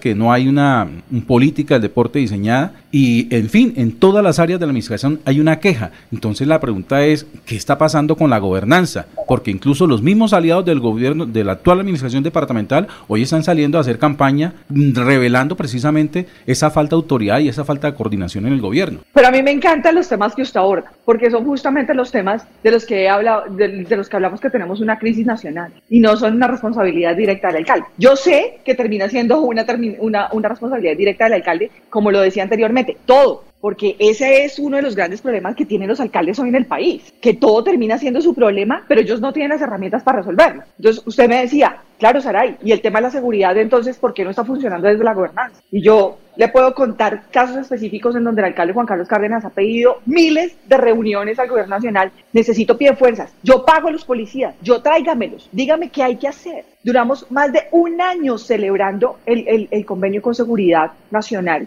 con, para poder tener pie de fuerza. No logramos tenerlo. Duramos más de un año mirando cómo traíamos policías de tránsito y fue, eh, ha sido casi imposible. Todos son desafíos permanentes. Y yo entiendo las críticas y además las recibo con la misma preocupación que las vivo todos los días, porque yo sé que además cuando usted me dice, mire Saray, la seguridad, mire Saray, el, el, el, el, de, el los, factores de, de, de, armas que tenemos o de policías que tenemos o de pie de fuerza que tenemos o los atracos que tenemos, pues claro, y eso es un problema justo que tenemos, pero imagínense si no ha podido resolverlo Bogotá, que tiene todo el presupuesto del planeta, que no, porque no es una competencia justamente, por eso hoy los alcaldes están diciendo, entonces denme un pie de fuerza local y yo resuelvo. Pero, pero no me deja comprar porque todo depende de la fuerza pública. Pero mire, Saray. ¿Cómo se compra? Pero mire, Saray. ¿Cómo se compra? Sí, sí, no, pero... hagamos un poco de, dinámica. ¿Usted sabe cómo compra la fuerza pública? O porque además no, no, ninguna persona en el gobierno, ninguna persona del gobierno local está autorizada para ejercer la fuerza de ninguna manera. Eso es privativo de la fuerza pública, los policías. Entonces, si ellos no tienen, usted sabe qué, qué, hay que hacer para que a los policías le compremos motos, le compremos drones o le compremos herramientas de tecnología para ejercer seguridad. ¿Cuánto déficit de policías tienen? Y si, si, si, yo, si usted me dijera hoy, Saray, ustedes son ineficientes porque ustedes no hacen aparecer 300 policías en Bucaramanga, yo le digo, listo, él tiene toda la razón. No tenemos cómo hacerlo. Lo hemos pedido, lo hemos pagado, no tenemos cómo hacerlo porque la policía dice, no tengo pie de fuerza, no puedo mandar policía para Bucaramanga. Lo sentimos, sabemos que falta fuerza pública. Venga, señores, necesitamos que nos solucionen IPE. ¿Cómo hacemos con el hacinamiento carcelario? Radicamos un proyecto de ley, miremos una solución desde lo nacional. Las, las cárceles no son una responsabilidad del alcalde de Bucaramanga ni de ningún alcalde del país. Ah, no, pues no hay plata, nuestra política criminal no es de cárceles, a nosotros no nos interesa meter a nadie a la cárcel. Entonces, dígame usted cómo, digamos, esas son las dicotomías diarias y se han convertido en los problemas transversales que nosotros le hemos puesto una y otra vez y la razón por la cual seguimos criticando de la falta de ejecutoria y de la falta de, compromiso que hay. Pero entonces, mire, Saray, que ya les quedan cinco meses de administración y lo, por lo que usted está diciendo no habrá solución a ninguno de esos problemas por parte de la alcaldía de Bucaramanga. Entonces ya están, ya están botando la toalla. Jorge, y te voy a decir una cosa, y no va a verlos en los próximos cuatro años y si quieres me vuelves a llamar esa misma fecha, esta misma hora, dentro de cuatro años. Es decir, la administración de Juan Carlos Cárdenas como amigos, fracasó. como amigos y tú me dices y yo te voy a decir, no, no fracasó. No fracasó porque es una... Entonces tú, yo te voy a decir, Cali fracasó, Bogotá fracasó, Medellín fracasó, todas las ciudades han fracasado porque todas tenemos el mismo problema de seguridad. Si de hecho los indicadores dicen que estas ciudades de las que menos, o sea, digamos, no tenemos un problema de seguridad tan serio, pero el problema de migrantes, ¿saben de quién es el problema de migrantes? Tenemos más de 60 mil personas venezolanas, extranjeras, viviendo en Bucaramanga. ¿Sabe de quién es la responsabilidad? Nosotros hemos tratado de hacer lo mejor posible, pero de, de Inmigración Colombia, ¿quiénes cometen delitos? ¿Cómo los hacen? ¿En dónde se ubican? Eso es una responsabilidad que no es de la alcaldía de Bucaramanga. Claro, ¿cuánto? Hemos hecho de todo para prestar los servicios, para que las personas se sientan cómodas, para que no representen criminalidad, para que todos son problemas y son desafíos transversales que no dependen directamente del alcalde, porque tenemos competencias nacionales y por eso estamos pidiendo articulación. Y yo les decía, pues bueno, yo si quieren hablamos dentro de cuatro años, porque ahí, ahí es donde uno tiene que hacer la pedagogía de cómo funciona. Porque si ustedes me dicen, yo tengo la varita mágica, yo, Jorge, yo tengo la varita mágica para que aparecen 300 policías y una estrategia ya para que no haya ningún robo en Bucaramanga, usted me dice qué hacer y yo lo hago porque e, e, esa es, esa es un poco la dinámica de la alcaldía de Bucaramanga hoy. La, alcaldía de Bucaramanga siempre está abierta a escuchar, siempre está abierta a construir, siempre está abierta a mirar las posibilidades y las soluciones, porque esto es para los ciudadanos, no es para, una, no es para un alcalde, es para la administración. Si a nosotros nos va bien, a los ciudadanos nos va bien, a ustedes les va bien, a la economía le va bien, al turismo le va bien, a la ciudad le va bien. Eso es lo que todos queremos. Eh, son las 6 y 24. Estamos hablando con la jefe de gobernanza de Bucaramanga, Saray Rojas. Laurencio. Señora secretaria, buen día, jefe de gobernanza de Bucaramanga. Todo debe ser sincronizado porque hay un programa de gobierno que debe ejecutar el alcalde y obviamente usted es la que tiene que sincronizar todo. Porque qué tal el general Manuel Antonio Vázquez Prada como secretario del Interior por un lado, atendiendo por la seguridad, o que el señor del área metropolitana vaya por otro lado, o que la oficina del empleo tenga unas políticas diferentes. Es decir, se debe cumplir el programa de gobierno que está inscrito legalmente.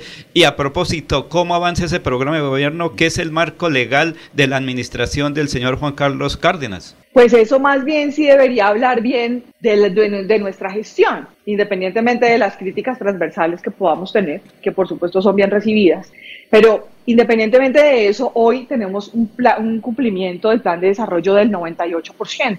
Nuestro plan de desarrollo hoy está cumpliendo el 98% de las metas y proyectos consignados desde el primer día de gobierno. Y eso es muy importante. Y eso responde entonces, todo el mundo dirá, venga, entonces, ¿cómo funciona? Explique. Si usted me está diciendo que, claro, que la seguridad tiene unos desafíos enormes, porque me está diciendo que está cumpliendo el, plan de desarrollo del 98%? Y justamente es porque en ese plan de desarrollo se consignan son las competencias reales y leales de un alcalde. Entonces, sí, claro que cumplimos y firmamos y hacemos y proponemos las políticas, no necesariamente con una solución, sino depende de la competencia estricta de un alcalde local, como hoy, por ejemplo, la fuerza pública. Pero sí en muchas cosas hemos resuelto. Todos los, por ejemplo, todos los desafíos y los problemas en los que el alcalde ha tenido que invertir, pues ha invertido y lo ha hecho de forma definitiva. Empleo, tenemos uno de los mejores indicadores de la ciudad. Más de cinco programas apuntan a mejorar el empleo. Fuimos la ciudad con mejores beneficios tributarios durante la pandemia, la que más rápido se levantó. Cultura y deporte. Casi triplicamos la oferta de cultura y deporte porque sabemos que ahí está la solución para que los jóvenes tengan mejor esparcimiento y mejor, mejor, mejor eh, diversión en tiempo libre. Necesitamos más recursos para deporte y cultura. Ahí estuvo toda la apuesta. Infraestructura, pasamos de 300 a 700 obras. No éramos la ciudad de los parques, independientemente de los desafíos que tengamos con entrega de obras. Sí, tenemos más de 140 parques intervenidos. Esperamos que la administración de Juan Carlos Cárdenas entregue 700 obras a la ciudad. Se habían entregado 300, se habían invertido 300 mil millones de pesos. Hoy tenemos 700 mil, 700 obras y más de un billón de pesos en inversión en infraestructura. Claro, falta mucho, falta mucho. Nos toca seguir avanzando. Finanzas públicas. Recibimos una ciudad en 236 mil millones de pesos en ingresos de libre destinación. Estamos entregando una ciudad en 600 mil millones de pesos de libre destinación. Y no van a volver a escuchar el cuento de la, de las, del déficit fiscal. No existe déficit fiscal en Bucaramanga. Logramos que la ciudad tuviera tres veces la capacidad de inversión que tenía antes. ¿Eso a quién le va a servir? A los ciudadanos. Y son los resultados de la administración del alcalde Juan Carlos Cárdenas. Por supuesto, toca seguir. Hay que hacer más infraestructura. Convenio Las Cigarras, le falta, le falta la 54, falta que sigamos haciendo escenarios deportivos. Tenemos que seguir siendo sede nacional de muchos eventos para que podamos aperturar el turismo y la cultura en Bucaramanga. Necesitamos corredores verdes, necesitamos una solución al, al, eh, transporte informal, todas esos siguen siendo desafíos porque en cuatro años, y no lo ha hecho ni Juan, no lo hará Juan Carlos Cárdenas, ni lo hará ningún alcalde. Para eso se eligen cada cuatro años, porque las ciudades todos los días ponen una agenda diferente que, por supuesto, tendremos que ir consolidando en la medida en que vayamos avanzando. A ver, Miller, Miller. Sí, eh, muy buenos días, doctora Saray. Pues eh, es una pregunta que de pronto no sé si usted me la puede responder, pero podría de pronto desencajarla un poco de su tema. Y es que en estos días hemos visto en el centro de la ciudad que están instalando en los cruces semanforizados, en algunos, en algunos cruces, y la verdad es que la gente no entiende muy bien para qué son. Eh, están colocando unos volardos que, salen del piso y se atraviesan para no dejar pasar. Eso normalmente uno lo ve en las películas y se da uno cuenta que eso está normalmente utilizado en las instalaciones militares. ¿Con qué intención están haciendo, eh, pues están instalando estos volardos acá en el centro de la ciudad, en algunos cruces y si van a colocar más y qué sentido tiene esto? Mm, no conozco la ubicación exacta del, lugar que me esté diciendo, pero sí puedo decirle que cómo funciona este tipo de programas. Este tipo de programas seguramente son para evitar invasión de espacio público. En el, en el centro de la ciudad tenemos un reto enorme sobre eh, invasión de espacio público. Y en ese sentido, pues lo que tratamos es de delimitar bien los espacios. Generalmente estos son, lo hace la dirección de tránsito y la dirección de tránsito lo socializa con el comercio, con la comunidad, con los transportadores y con todas las personas porque pues representa siempre el, impedimento en el tráfico. Entonces, pues debería estar totalmente chequeado, sin embargo, pues sí, sí vamos a revisarlo específicamente cuál es la finalidad de estar poniendo, pero eh, normalmente es para impedir la ocupación del espacio público. Bueno, gracias por la participación. Tenemos muchísimas preguntas, son muy importantes, pero una última y cortica. ¿Es cierto que ustedes contrataron a Carlos Vives para la feria próxima de Bucaramanga y le pagaron dos mil millones de pesos? no, claro que no es cierto. Bucaramanga nunca, los recursos públicos de la ciudad nunca se han usado para la contratación de artistas en la ciudad. Todas las ferias se han hecho con recursos netamente privados. Nosotros no tenemos ningún contrato desde la administración ni con, ni con Carlos Vives ni con ningún artista. Eh, lo que sí nos sentimos felices es que este año, por lo menos, muchos más artistas, ya creo, no, y ni siquiera son eh, eventos de la alcaldía de Bucaramanga, muchos más artistas se animaron a venir a Bucaramanga. Estoy sorprendida, son casi 40 artistas que van a estar en ferias en Bucaramanga, y eso es lo que nos tiene que sentir, de, lo, de lo que nos tenemos que sentir feliz. Yo creo que ninguno de esos artistas está pago con recursos públicos. Pero lo más importante es que tengamos entonces una gran fiesta para que todos quieran venir a Bucaramanga y quieran disfrutar y podamos ser una plaza no solamente que incentiva el turismo y el empleo, sino un montón de cosas más alrededor de la feria. Pero por supuesto que eso no es cierto. Carlos Vives está contratado y estará contratado por la administración. Sí, además de Carlos Vives, ¿qué otros artistas de talla nacional e internacional van a venir a la feria? No contratados obviamente por Bucaramanga, sino por los organizadores de la feria. Eh, no, sé que el artista principal es Carlos Vive. La verdad, creo que yo, yo no sé cuáles son los otros, pero sí sé, creo, hay un evento también que se llama como Tsunami Vallenato, que también vienen muchos artistas nacionales, y, pero creo que el internacional está Carlos Vives. Bueno, muchas gracias, doctora Saray, muy gentil por haber estado aquí en Radio Melodía, muy amable. A ustedes, muchas gracias, que estén muy bien. Bueno, perfecto. Eh, vamos a una pausa y regresamos en 6 de la mañana, 32 minutos. En Melodía valoramos su participación. 316-550-5022 es el WhatsApp de Melodía para que entremos en contacto. Envíenos videos o fotografías de las noticias de su comunidad y las publicaremos en nuestros medios digitales. 316-550-5022, el WhatsApp de Melodía para destacar su voz. Melodía, la que manda en sintonía. Cada instante de la vida lo podemos disfrutar si lo mejor del amor siempre está ahí. Así que aprovecha y abraza a tus hijos. Conversa con los abuelos. Juega con tu mascota. Disfruta un café con los amigos. Da gracias por cada momento, porque cada uno de ellos será más vida para ti. Los Olivos, un homenaje al amor. ¿Alguna vez has soñado con entrar en una pintura? Llega a Bucaramanga Van Gogh Immersive Art Experience, una experiencia multisensorial, única y deslumbrante. Gracias a la revolución digital, el arte y la tecnología se han unido para crear una nueva forma de expresión artística llamada experiencia digital inmersiva, la cual está conquistando el mundo, en especial Europa, Estados Unidos y China. Desde el 4 al 28 de julio en el Centro de Convenciones Neomundo, podrá disfrutar de un recorrido expositivo de alguna de las obras más icónicas de Vincent Van Gogh. Boletas en tu boleta. Avanzar es brindarles a las nuevas construcciones soluciones energéticas que evitan el desperdicio de recursos naturales, aumentan su valor agregado y mejoran la calidad de vida. Existimos para que tu vida no deje de moverse. Banti, más formas de avanzar.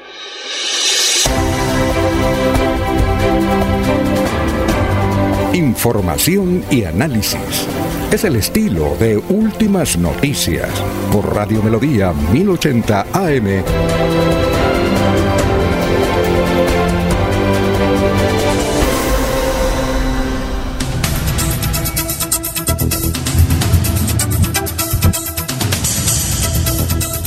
Bueno, vamos con noticias. Eh, no sé si usted tiene noticias políticas, don Freddy, tiene noticias políticas, porque la noticia política a nivel nacional, sin lugar a dudas, sin lugar a dudas, es cómo recibieron a, a Ñoño Elías en Sagún, Córdoba, un hombre acusado de todos los delitos de corrupción, aceptó los delitos de corrupción, eh, de política, todo eso, y lo reciben como un santo es decir, allá en Sahagún. Y lo más grave es que el ñoño Elías fue uribista, luego estuvo con Juan Manuel Santos y ahora anunció este fin de semana en tremendo recibimiento en Sagún, Córdoba, que va, hizo alianza con el pacto histórico. Uno no puede creer eso. Pero bueno, ¿qué otras noticias políticas trae don Freddy? Don Alfonso, más que noticias políticas, eh, como bien supimos la semana pasada, eh, se inscribe la candidatura del ingeniero Rodolfo Hernández,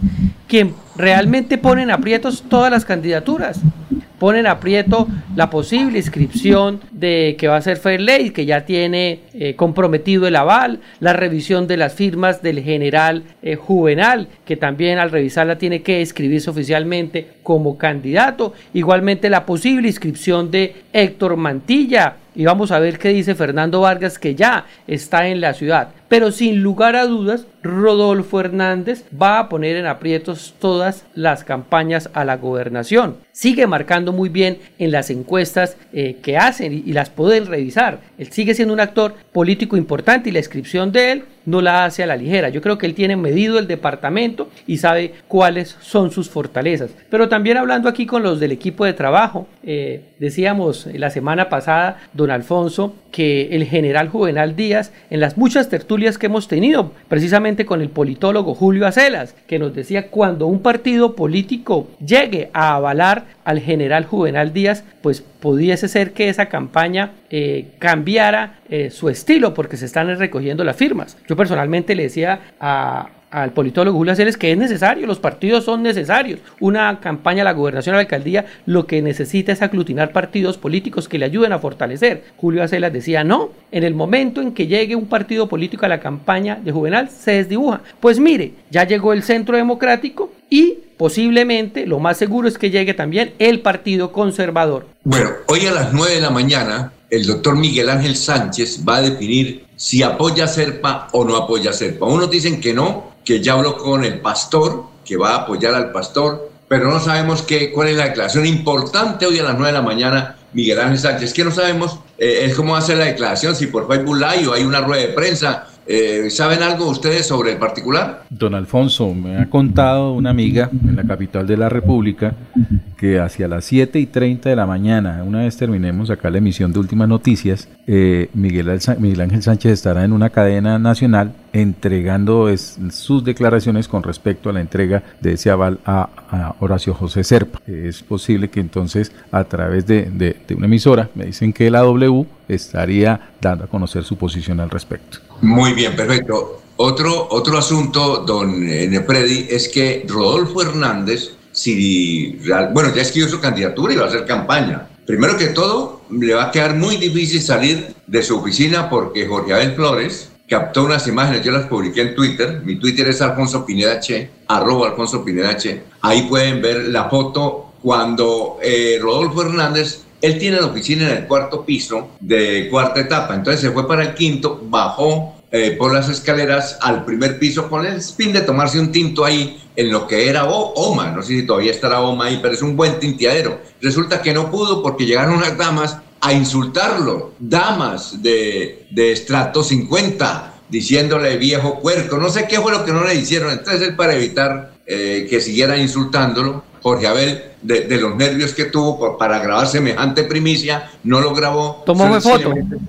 Ah, solamente tomó una foto y nos la envió. Y él dijo, mire, textualmente le decían, viejo desgraciado, viejo asqueroso, ¿cómo fue a, vender la presidencia? Nosotros votamos por usted y mire cómo Petro nos tiene. Eh, y, le tocó subirse. Entonces yo pienso que él, si sigue con la candidatura, al final va va a afectar eh, esa Ferley Sierra los que, los que van a votar por Pelé Sierra, una gran parte de su votación eh, de, de Pelé Sierra seguramente se va a concentrar en Rodolfo Hernández y eso le afecta y, desde luego esa es la esperanza que tienen, eh, por ejemplo, Héctor Mantilla y el general Díaz. Eso lo vemos así, no sé si usted también lo ve así. Pues yo lo veo también así, creería, yo no sé, los, los, los de la mesa de trabajo, que sí, que en una posible aspiración de estos cuatro candidatos, que hay que decirlo, nunca había visto pues en, las elecciones más recientes candidatos fuertes, porque sin lugar a dudas Juvenal es fuerte, Héctor es fuerte, Ferley es fuerte, Rodolfo es fuerte, y si se inscribe al final Fernando,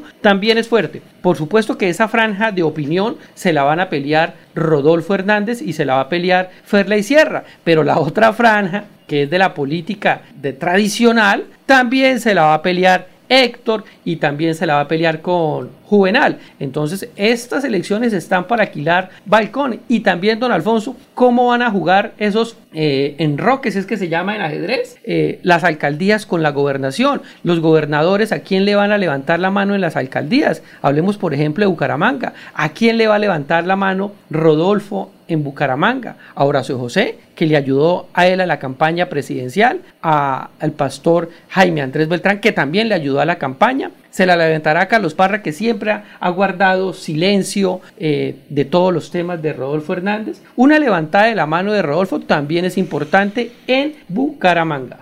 Eh, en cuanto a, a quién le levantará la mano Rodolfo, le comento que todavía está en consultas con personas muy cercanas a él, eh, a las cuales le ha ofrecido apoyar para la alcaldía de Bucaramanga. Eh, ayer domingo hubo una reunión familiar de uno de sus proponentes donde se estaría tomando la decisión si acepta o no la invitación de Rodolfo Hernández. ¿Quién es? Mm, se viste de verde, es lo único que le puedo decir. entonces Carlos Parra, Carlos Parra, porque a Carlos Parra ya el comité departamental le dio la aval para la alcaldía, hoy lo a nivel nacional. Y entonces yo, yo, yo, pensé que es Carlos Parra, porque ellos los dos han sido muy unidos, Rodolfo Hernández y Carlos Parra. Entonces pienso que la votación es para Carlos Parra, me, o el apoyo, ya.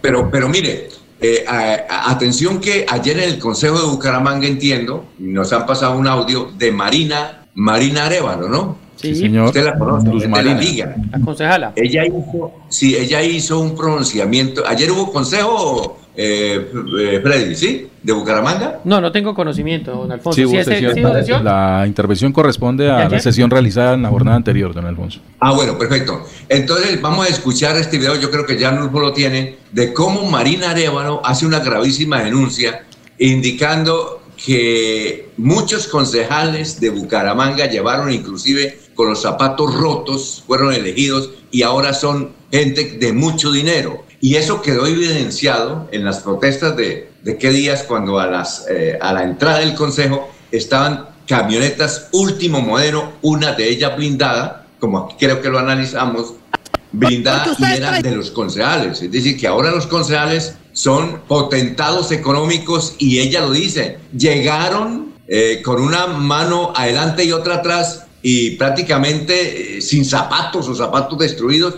y ahora son eh, gente muy ainerada. Esa era la- otra de las preguntas que yo le tenía a la doctora Saray, porque si se entiende que si ellos tienen ahora muchos recursos económicos, los han sacado desde la alcaldía, porque más, el consejo pues tiene un presupuesto, pero no tan bollante, pero sí la contratación que maneja la administración pública. Teníamos esa pregunta para Saray, pero se, nos, eh, le estaban solicitando otros medios y aquí me estaban escribiendo los otros compañeros periodistas, oiga, suéltela, que, que, aquí en Bucaramanga somos varios medios, entonces por eso me dio pena con ellos y no, no quise seguir hablando eh, de ese asunto, pero vamos a escuchar a Marina, que es de la liga, de la liga, y hizo esta fuerte, no dio nombres, nos gustaría mañana entrevistarla o en estos días preguntarle por los nombres de los concejales de Bucaramanga que llegaron, ahora son muy ricos, escuchémosla, veámosla. porque ustedes traicionaron la ciudad por el estómago de ustedes. Y quiero decirle, concejal Antonio, aquí suenan las motos y los carros tipo traqueto.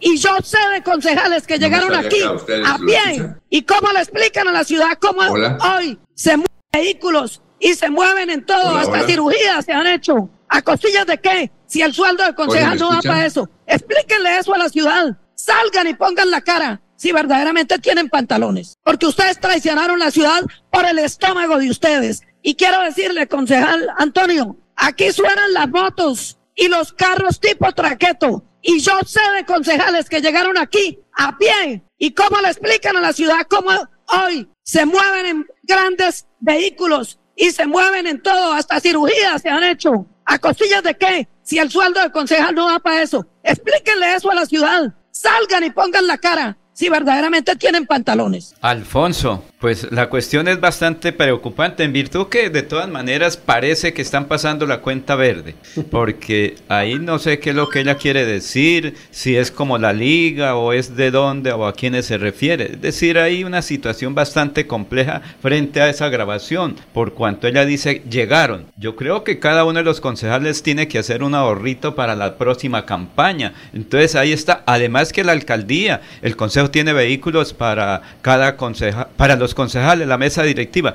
Pero al comenzar de esto se habló de la gobernación de Santander. Es que mire, cuando llegue Fernando Vargas Mendoza y defina, creo que va a ser esta semana, si va a ser candidato o no, pues la cuestión se pone un poquito más difícil, porque es que Rodolfo Hernández Suárez puede arrancar con unos 150 mil a 200 mil votos. Para la presidencia de la República en segunda vuelta son números. Cerca de 850 mil ciudadanos de Santander votaron por Rodolfo. De eso que le quede el 20%, ahí hay una cifra. Felair Sierra, él de todas maneras es un eh, elemento importante en la actividad política de Santander, pues ha hecho el control político y tiene también sus seguidores. Eliezer Romero, que se habla que estos días va a definir por García Rovira, que tiene un buen trabajo político, entonces hay que esperar qué ocurre. Lo mismo que con el doctor Héctor Guillermo Mantilla Rueda. ¿Qué va a pasar con esta aspiración donde mucha gente dice tiene varias personas que lo quieren apoyar? Sin embargo, hay que esperar qué ocurre, ya como he dicho, con Rodolfo Hernández, con Fernando Vargas Mendoza, porque es que finalmente puede quedar una situación bien compleja para Santander. Unos los alternativos en un grupo y la derecha en el otro. Eso iría a marcar también unos números para un proceso de la gobernación de Santander. En eso estarían sectores importantes de Santander y ahí es donde el general Juvenal Díaz Mateos puede tener una serie de apoyos significativos al final de este mes, porque el 29 de, de julio se define quiénes son los verdaderos candidatos a la gobernación de Santander, Alfonso. Sí, Laurencio, no es que se me, se me había ido la comunicación, pero sí se escuchó al aire a la, a, la concejal, ¿verdad? Sí, señor, sí, sí, por eso yo le decía al comienzo que no se sabe contra quién es el que ella estaba ah, hablando. creo que es de la liga, ¿sí? Don, Alfonso, ah. en cuanto a las denuncias de que ha hecho la concejala Luis Marina Arevalo, eh, habla es que es notorio al interior del consejo, eh, incluso que basta con bajar al parqueadero de, de, allí el edificio donde funciona la, la corporación para darse cuenta de cómo le ha cambiado la vida a algunos de los concejales. Motos de alto cilindraje, camionetas 4x4, apartamentos en el edificio de casa de don David. Dicen que, que en uno de los, de los apartamentos altos colocan una ruana allí en uno de los balcones del edificio, entonces dicen que ahí vive un concejal. En fin, parece que le ha cambiado mucho la vida a los corporados de la capital santanderiana y eh, eso es a lo que llama la concejala Arevalo a pedir explicaciones con respecto a ese cambio de vida. Oiga, Jorge y Freddy, eh, ese concejal no es de la, de la Ruana, no es Danovis. Ese es el del sombrero. El de la ruana es Pacho González. No ah, sé. Ahora sí fue Pacho González. La, verdad, hace tanto tiempo que no voy por, la, por el consejo que no sé cómo se viste. o sea, el no se viste con, con ruana, el que se viste con sombrero es Danovis, pero el de la ruana es Pacho. ¿Se acuerda el viaje que hicieron con el eh, Miguel Ángel ah, Sánchez de la Copa de la Ruana? Esa es la ruana. Oiga, don, Alfonso, pero eh, la concejala Luz Marina Arevalo debe dar los nombres. O sea, ella le dice que tengan pantalones los concejales, pues como dicen las señoras de antes, si tiene las enaguas ella, pues tiene que dar los nombres, cuáles son los que se han enriquecido, cuáles han cambiado su estilo de vida, cuáles son los que tienen los carros de alta gama, que no se sabe de dónde sale el dinero, cuáles han, eh, pues cualquiera también se puede hacer una cirugía, ahora no se puede hacer cirugía, pero que le cuente a la ciudad de Bucaramanga con nombres propios, pero tenga la plena seguridad que la señora Luz Marina son de las que tira la piedra y esconde la mano, no va a dar los nombres de ninguno de los concejales. Entonces desde aquí, si tiene las enaguas bien puestas, que diga cuáles son. Sí, la, denuncia, sí, realmente la denuncia es muy grave y ¿sabe qué, Freddy? No sé si usted la conoce a ella, yo también la conozco. ¿Será que podemos hacer el contacto para tenerla y entrevistarla? Pues yo no es que la conozca, sé quién es ella. Eh, yo no sé si alguno de los del equipo de trabajo la conozca, porque yo ni siquiera la he visto personalmente. Alguna vez que fue al consejo la, vi, pero vamos a ver si a través del recurso del día miramos. Pero es importante saber quiénes son, quiénes son los que se enriquecieron, eh, pues eh, ahí usted, Jorge, dice que el de la Ruana, que puede ser el de la Ruana. No, Alfonso, digo que en uno de los apartamentos de la casa de don David hay una ruana que ponen a secar en un balcón y que dicen que ahí vive un concejal, no sé de quién. Pero con sombrero o sin sombrero. No sé quién la usa. Le, le oí este dato, en, en, en casa de don David los apartamentos valen entre 700 y mil millones de pesos en casa de don David. Y el arriendo, de, el arriendo vale allá más o menos unos 3 millones de pesos al mes fuera de servicios, la administración quiero que se paga entre 600 y 700 mil pesos. O sea, que, ¿y cuánto gana un concejal, eh, Jorge? Eh, Freddy, ¿usted sabe más o menos al mes cuánto? Ellos ganan es por sesiones, ellos ganan es por mm. sesiones. La sesión, más o menos. En Bucaramanga, por ser capital, eh, gana el 100% del salario diario del alcalde por cada sesión. Por eso, pero pero, más o menos cuánto pero, Unos 20 millones aproximados con todo lo que logran, ¿sí? Porque recuerden que ellos tienen unos recursos adicionales. Un promedio, porque hay, hay meses en los que no sesionan. No, pero en primera categoría ellos ganan permanente todo el año, en categoría de, de ciudades capitales. Sí. E igual una persona, don Alfonso, que, que gane un salario, pues como lo dice eh, aquí Laurencio, si es de 20 millones, yo pienso que le da para comprar un apartamento de esos que usted acabó de nombrar.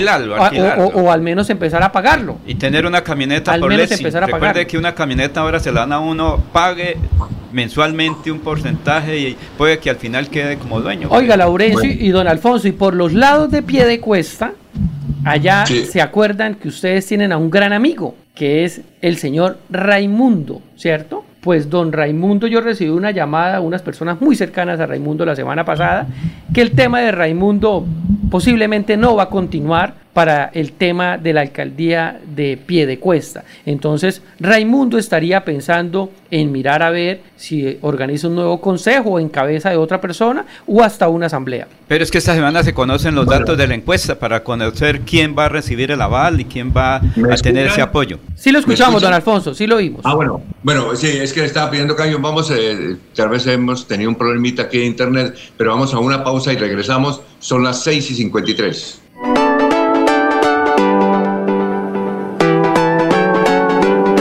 Melodía, Melodía, Radio Sin Fronteras. Escúchenos en cualquier lugar del mundo.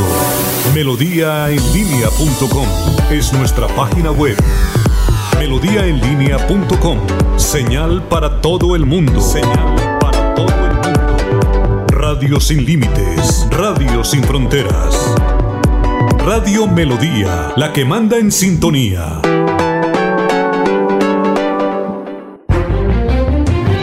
Continuamos con las últimas noticias en Radio Melodía. Radio Melodía, la que manda en sintonía.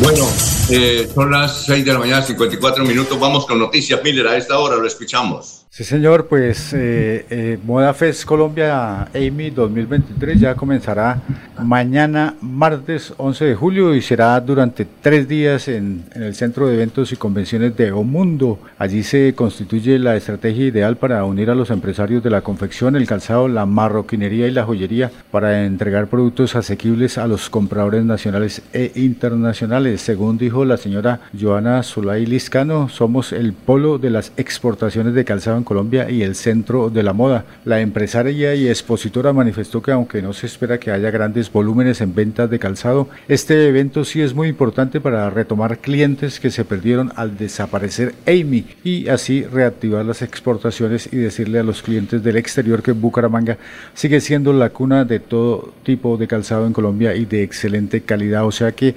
Mañana, martes 11, el miércoles 12 y el jueves 13 de julio en Neomundo. Reúnen de nuevo los empresarios para eh, presentar el trabajo que han hecho sobre moda, calzado, bisutería, joyería y las confecciones. Muy bien, son las 6 eh, de la mañana, 55 minutos, nos escribe eh, Pablo Apóstol, dice buenos días señores periodistas, es una lástima que el señor Petro impidiera la compra de aviones con esas armas aéreas estuviéramos bombardeando los venezolanos. Jaime Bastilla, señor periodista, ¿por qué afecta al señor Ferley? Antes ese es un apoyo para Ferley. Pues afecta que, que le quita votos a Ferley, Rodolfo Hernández y se lanza. La gente más o menos del perfil de Rodolfo eh, es la que vota por Ferley. Entonces le afecta, por eso decimos que le afecta. Si se retira Rodolfo, pues hay mucha gente de, de su votación que va con Ferley. Gustavo Penilla dice, según esta funcionaria huilense, hablando de la doctora Saray, que no conoce a Bucaramanga, está, ha sido una gestión estelar. José Luis Albarracín, ¿en qué ciudad vive esta señora? En París. Julio César Hernández Barbosa, buenos días a toda la masa de trabajo desde la provincia del sur de Santander. ¿A qué bien? Gracias por la sintonía. Vamos con más noticias. Don Jorge, lo escuchamos. Don Alfonso, capturados cinco presuntos integrantes de una banda criminal que vendí, venía extorsionando a rectores y comerciantes de San Gil, Cimitarra, Socorro y otros cinco municipios de Santander. Según informó la policía, la organización delincuencial logró recolectar 80 millones de pesos mediante intimidaciones a los directivos docentes haciéndose pasar como integrantes del ELN, el Clan del Golfo y las autodefensas gaitanistas. Lo hacían mediante llamadas telefónicas desde las cárceles en las que exigían un apoyo económico a la organización o de lo contrario serían declarados objetivo militar. Ante el miedo de las amenazas en contra de sus vidas, cedían y giraban el dinero. Entre las 28 víctimas que denunciaron también hay rectores y comerciantes de Barbosa, Curití, Málaga y Puente Nacional, además de los municipios ya mencionados. Con base en las denuncias de los extorsionados, las autoridades judiciales adelantaron las investigaciones y con recursos tecnológicos identificaron a los delincuentes mediante el cotejo de huellas dactilares e interceptación de llamadas telefónicas, donde daban las instrucciones para reclamar el efectivo en las diferentes empresas de giros fruto de las extorsiones. El grupo de acción unificado por la Libertad Personal Gaula del Departamento de Policía de Santander se trasladó a Boyacá, Cundinamarca y Meta y la ciudad de Montería para hacer efectivas las órdenes de captura.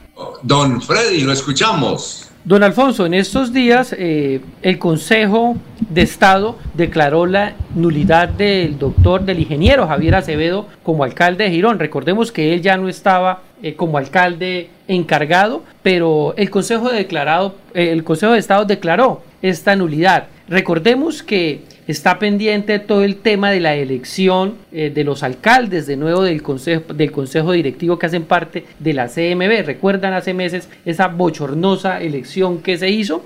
Pues bien, al parecer esto no les ha salido muy bien a aquellas personas eh, que hicieron este consejo directivo. Probablemente se va a hacer una nueva elección de los alcaldes y entonces queda en vilo el nuevo eh, director de la CMB, que ya se decían que estaba cuadrado, que las fuerzas políticas en Santander se habían organizado para tener el director de la CMB, el nuevo director, pues se les viene desgranando esta mazorca y aquellos que tienen tanta fortaleza en, en, pie, en el área metropolitana de Bucaramanga pueden perder la dirección de la CMB. Eso lo escuchamos, son las 6 y 59. Laurencio. Sí, señor. Captura de extranjeros con sustancias ilícitas y un arma de fuego. El general José James Roa Castañeda, comandante de la MEU, se refiere a estos términos, porque es que el extranjero aparece y no aparece a veces en los listados oficiales. Escuchemos al comandante de la Policía Metropolitana de Bucaramanga. La Policía Metropolitana de Bucaramanga, en desarrollo del Plan Cazador, logró la captura de dos hombres de nacionalidad extranjera, en flagrancia, con estupefacientes y un arma de fuego en Bucaramanga el desarrollo del patrullaje que se estaba realizando con nuestros uniformados del Modelo Nacional de Vigilancia Comunitaria por cuadrantes en el barrio García Rovira. Fueron sorprendidos estos dos delincuentes quienes se movilizaban en una motocicleta y al realizarles un registro voluntario se le encuentra en su poder un arma de fuego y 79 dosis de estupefacientes, específicamente base de cocaína. Durante el procedimiento se realizó la inmovilización de una motocicleta en la cual se, desplazaban estas personas. Los capturados, los estupefacientes y el arma de fuego fueron dejados a disposición de la Fiscalía General de la Nación, quien será la encargada de presentar a los capturados ante la autoridad competente para que se le defina su situación jurídica. Aquí Bucaramanga, la bella capital de Santander. Transmite Radio Melodía, Estación Colombiana, HJMH, 1080 kilociclos, 10.000 vatios de potencia en antena, para todo el oriente colombiano. Cadena Melodía, la radio líder de Colombia.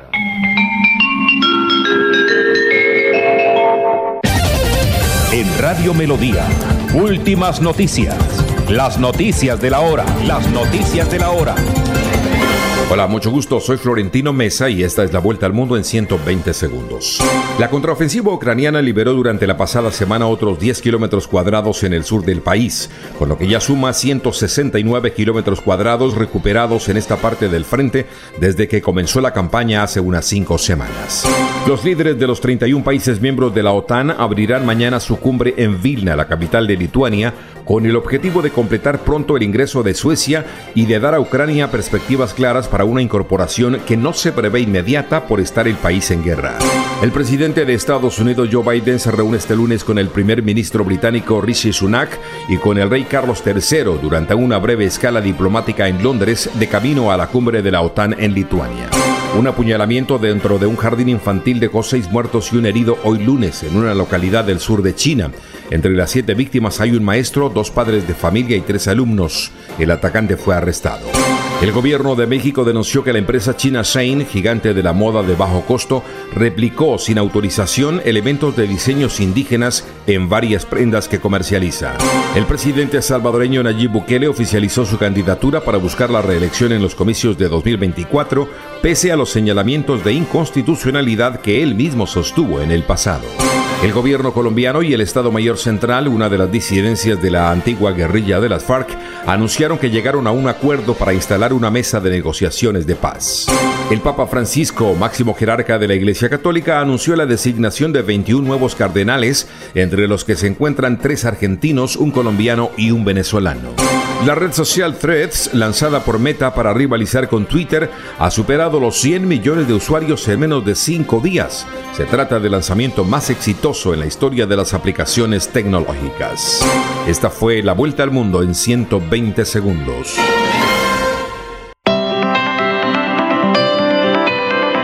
En la calle está la gente. En la calle están las noticias. En la calle está la radio. Donde la ciudad vive, donde la ciudad se mueve, se producen las noticias y ahí está nuestra radio. Melodía, en la calle, al lado de la gente, donde se viven las noticias.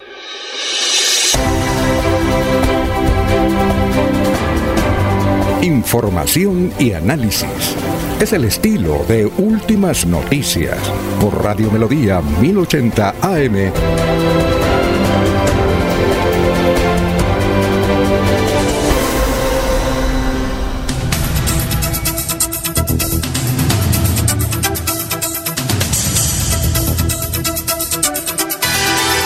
Bueno, Radio Melodía, son las 7 de la mañana, 4 minutos. Bueno, noticias eh, mm, sobre política. Antes, don Freddy, de sus noticias políticas, el alcalde de Bucaramanga, Juan Carlos Cárdenas, dice que Saharay Rojas, nuestra jefe de gobernanza, tienen sus funciones hacerle seguimiento todos los días, dice 24/7, a los proyectos que estamos desarrollando. Todos deben cumplirse con los tiempos establecidos y llevar el visto bueno jurídico para garantizar pluralidad de oferentes que beneficien efectivamente a la ciudadanía. ¿Ya? Eh, dice el alcalde, estamos construyendo más de 140, eh, perdón, estamos colaborando con 142 mil ciudadanos libres que en el 2019 en forma independiente votaron por esta administración. Los logros son claros con el cumplimiento del 98% de metas eh, del actual plan de desarrollo. Es decir, habla muy bonito, dice nuestra jefe de gobernanzas tiene en sus funciones eso, eh, nadie rueda suelta, lo de ahora nuevamente es una movida política que esconde intereses particulares y electorales detrás, que bueno, en todo caso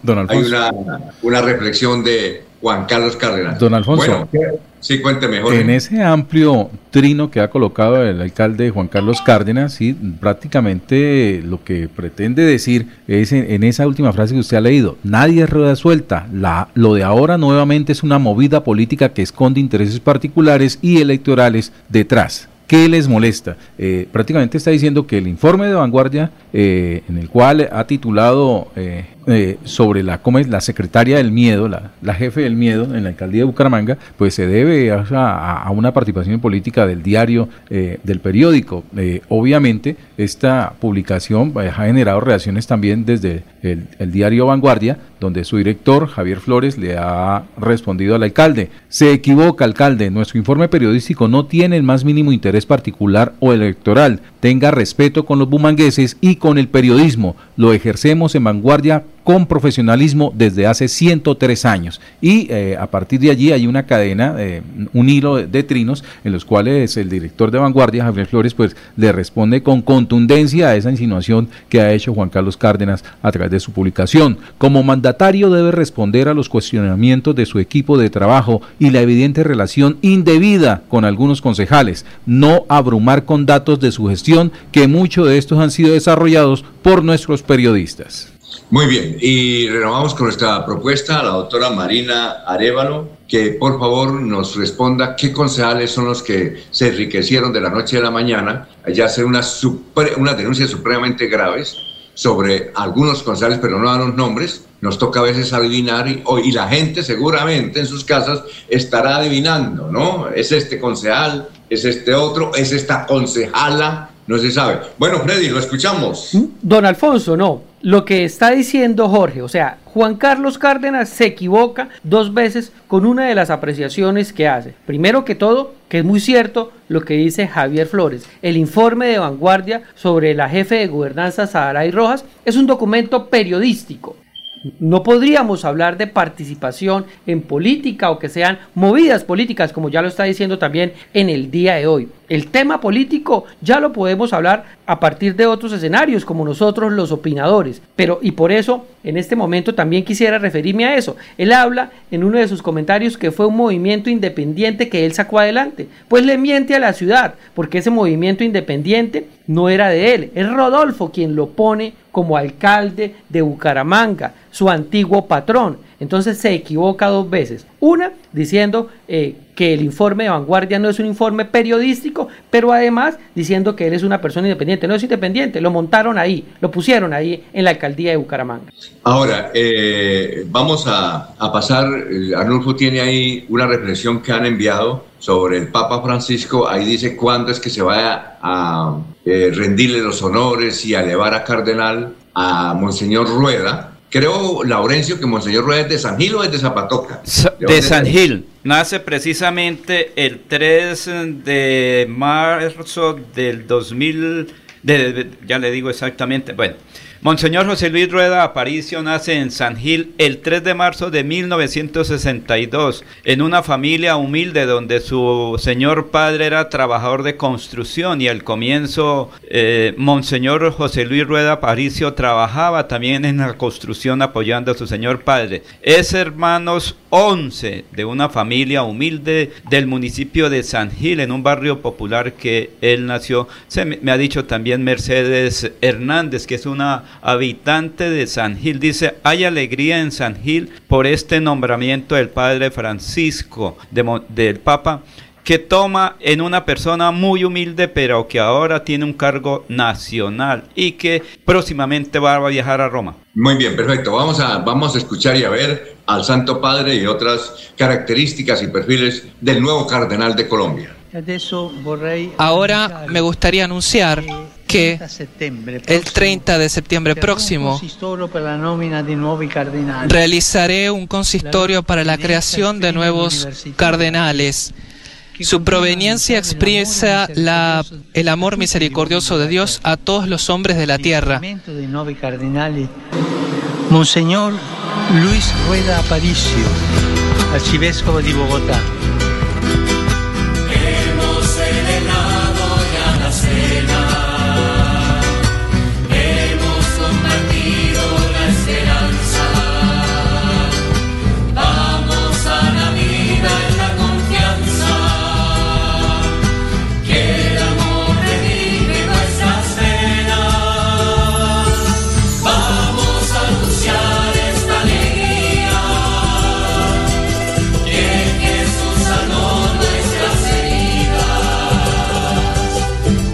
Esta designación es misericordia pura de Dios nuestro Padre que conoce mi vida desde el vientre materno, mi vida en la familia, mi vida en San Gil, mi formación y mi trabajo como sacerdote él conoce mis caídas, Él conoce mis fragilidades, pero Él me ha levantado con su eterna misericordia. Y yo pido al Espíritu Santo que ilumine mi existencia y que esta designación sirva para que todos en Colombia nos comprometamos, hombres y mujeres, laicos, seminaristas, vida consagrada femenina y masculina, diáconos permanentes, presbíteros y con mis hermanos obispos podamos trabajar todos por la paz, por la vida, por la reconciliación de todos los colombianos, que cese la guerra, que cese la violencia, que se acaben los secuestros, que podamos trabajar en unidad, que se acaben las polarizaciones y juntos caminemos en fraternidad, que Colombia pueda tener esperanza todos los días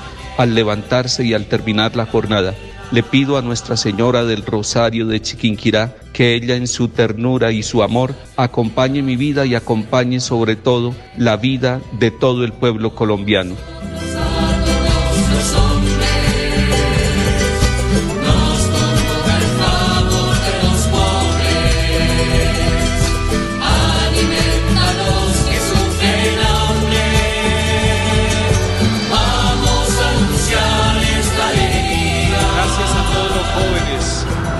A los habitantes de Cali, a los migrantes, a los más pobres.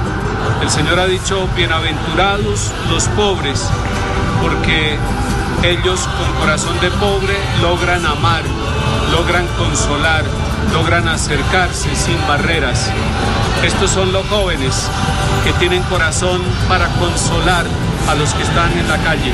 Dios los bendiga y a los que están en Medellín, en Tunja, en Ibagué, en Cali, en Bucaramanga, en todas las ciudades, un saludo y una mano tendida desde Bogotá. En el nombre del Padre y del Hijo y del Espíritu Santo. Amén.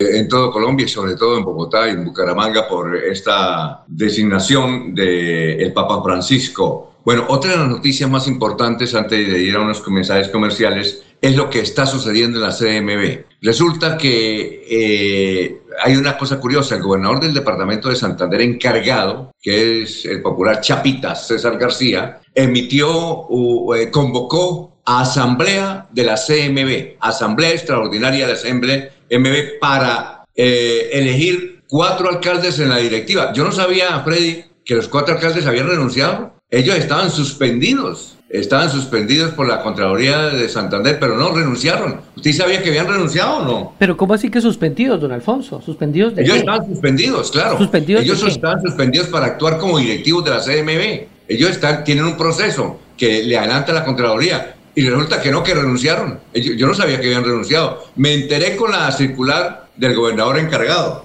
No, pues don Alfonso, esa es una noticia que yo no la tenía eh, presente. O sea, usted me está hablando de los cuatro alcaldes que fueron elegidos eh, para ser parte del consejo directivo que elegirá al director general de la CMB. ¿A eso se refiere? ¿Que estaban suspendidos por la Contraloría? Sí.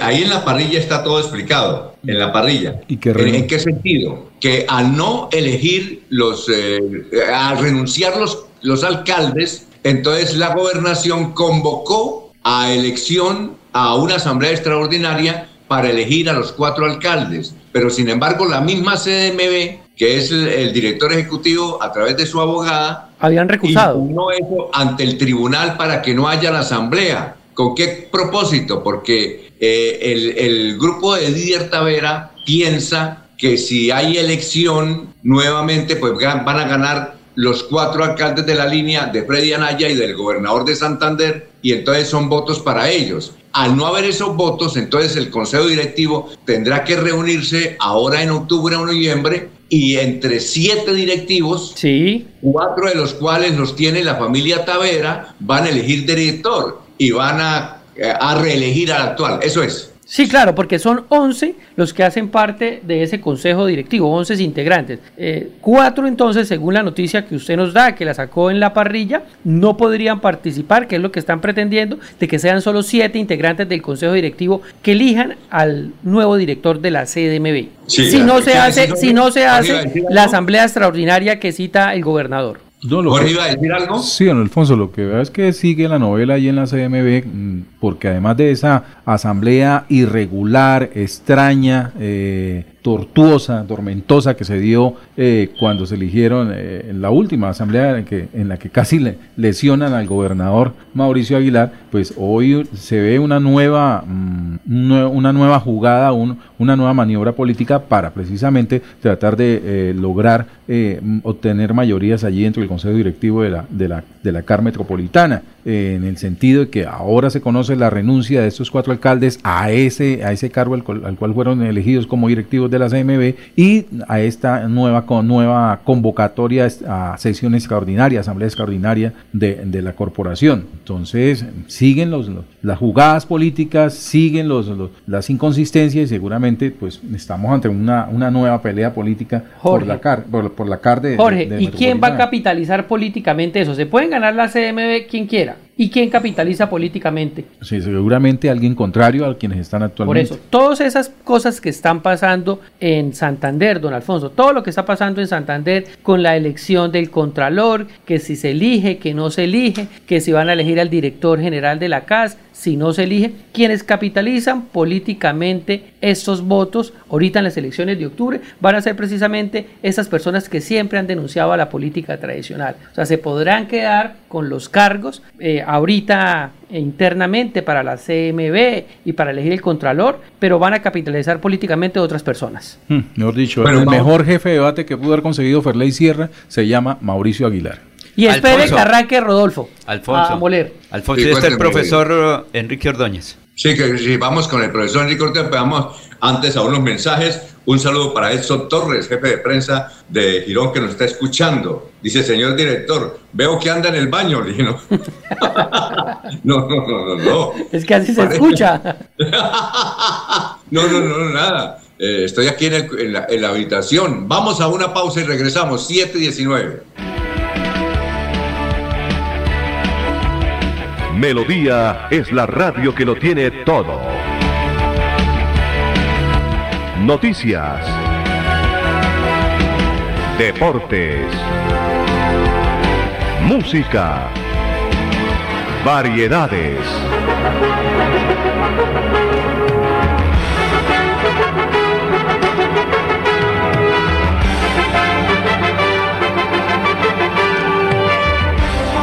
Melodía La Grande.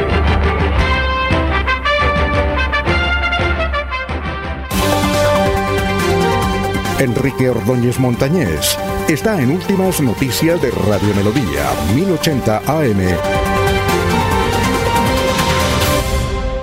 Son las 7 de la mañana, 20 minutos. Profesor Enrique Ordóñez, muy buenos días. Alfonso Parra escuchó por televisión a un comentarista político que dijo, el nuevo embajador en Venezuela debe ser un embajador de talante. ¿Qué es talante, profesor? Y tenga usted muy buenos días. Muy buenos días, Alfonso y oyentes de Últimas Noticias. Con mucho gusto le damos respuesta al señor Parra, pero antes, Alfonso, permítame enviar esta nota para los sangileños.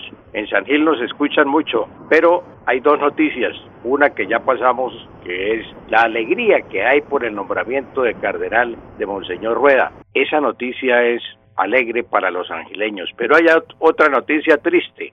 La muerte de una ilustre profesora sangileña, la profesora Carmen Martínez Duarte, hermana de nuestro colega y amigo Eduardo Martínez Duarte, de Víctor Martínez, que fue rector del Colegio Panamericano aquí en Bucaramanga, esposa de Jorge Álvarez, dirigente deportivo de San Gil. Y ella fue profesora de la antigua normal de San Gil, hoy Colegio de la Presentación de San Gil. Falleció doña Carmen y hay mucha tristeza en San Gil con todos sus exalumnas de allí de la normal de San Gil porque ella fue coordinadora y muy querida. Entonces, tristeza en San Gil por la muerte de la profesora Carmen Martínez Duarte. Para Eduardo, para toda la familia, para Jorge, su esposo, eh, nuestra sentida nota de condolencia, Alfonso. Ah, para María Mulata, la sobrina María Mulata, la artista, la que participó en el Festival de Viña del Mar. Ella es sobrina de la profesora Carmen Alfonso.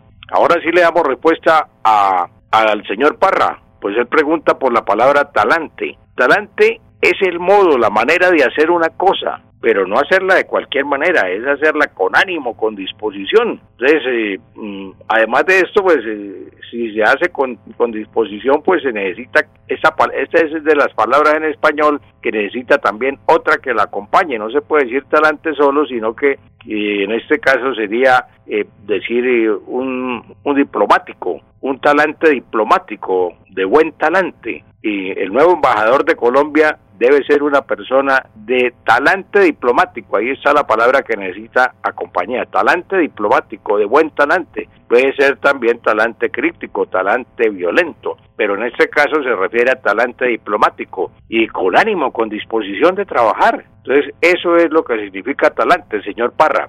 Arenas, ya son las 7.23, Olga Arenas leyó en un periódico capitalino la noticia del atraco a una mujer que decía, el atracador le clavó un cuchillo en el cuello y casi la degolla. Pregunta Olga, ¿es correcto degolla, profesor? Doña Olga, el verbo degollar se conjuga como el verbo contar. El verbo contar es yo cuento, tú cuentas, él cuenta. Entonces degollar es yo degüello, tú degüellas, él degüella. Recordemos que el ganado se degüella, el degüello de ganado. Eso ocurre aquí por un impuesto que hay en el degüello de ganado. Así dice la disposición municipal, en todo, no aquí en Bucaramanga, sino en todas partes, el degüello de ganado. Degüello. Y también cuando En este caso, doña Olga pregunta que le colocó un cuchillo y casi la de Goya, no, casi la de huella, casi la de huella. Eso es lo correcto, decir de huella y no de Goya, doña Olga. Bueno, muchas gracias, profesor. Muy amable. Nos vemos el miércoles. Con mucho gusto, don Alfonso. Que siga disfrutando de el mar en la ciudad de Santa Marta. Muy bien, vamos, eh, muchas gracias, son las 7.24. La de irnos, Freddy. Todavía sigue el misterio del Partido Conservador en Santander que no ha contado quiénes son los que cobran los avales, quiénes cobran los avales para las alcaldías, si van a cobrar el aval para el Partido Conservador, para la Asamblea y el Consejo. Que nos cuenten quiénes son los que están cobrando esos avales. Muy bien, perfecto. La, la de himno, Jorge. Don Alfonso, atentos a partir de las 7 y 30 de la mañana a la W Radio, donde estará el pronunciamiento de Miguel Ángel Sánchez con respecto a la entrega del aval del Partido Liberal a Horacio José Serpa. Me anticipa mi fuente en Bogotá que no habrá unión a Jaime Andrés Beltrán. Ah, bueno, perfecto. La, la, la de himnos, Miller. Sí, señor, hasta las 5 de la tarde de este próximo jueves estarán abiertas las inscripciones para inscribir la cédula. Eh, son más de 800. Eh, la Registraduría Nacional de Estado Civil fortaleció su capacidad de atención a los ciudadanos que requieren realizar el trámite de inscripción para votar en las elecciones territoriales del 29 de octubre del 2023, habilitando más de 800 puestos de votación ubicados en zonas rurales y urbanas del departamento. Escribe Héctor Mantilla, candidato a la gobernación de Santander. Mis hijos son mi mayor alegría y motivación cada día. Su sonrisa y existencia hacen de cada momento lo más maravilloso de la vida. Hoy cumple Alejito. Feliz cumpleaños, hijo. El, eh, felices cuatro años. El doctor Héctor Mantilla tiene cuatro hijos. Digo, tiene dos hijos. Uno de ellos fue. No, dos. ¿Los otros dos por dónde serán, don Alfonso? No, no tiene dos. dos, Ah, nos asustó, oye, tan, tan joven Héctor, ¿y ya con esas? Qué equivocación tan berraca. Bueno, la de irnos, Laurencio. Mañana hablaremos con Joana Lozano de la Cotelco Santander sobre el semestre del turismo y cómo le fue en el primero de este año al turismo en Santander. Eso será mañana. Bueno, y finalmente eh, ahí nos envía Carlos Parra una denuncia, creo que es en la Procuraduría, eh, por el asunto de los audios que publicó Vanguardia Liberal. Creo que es en la Procuraduría, ¿no? ¿Hay que puede hacer intervención en política o no? ¿O, o qué?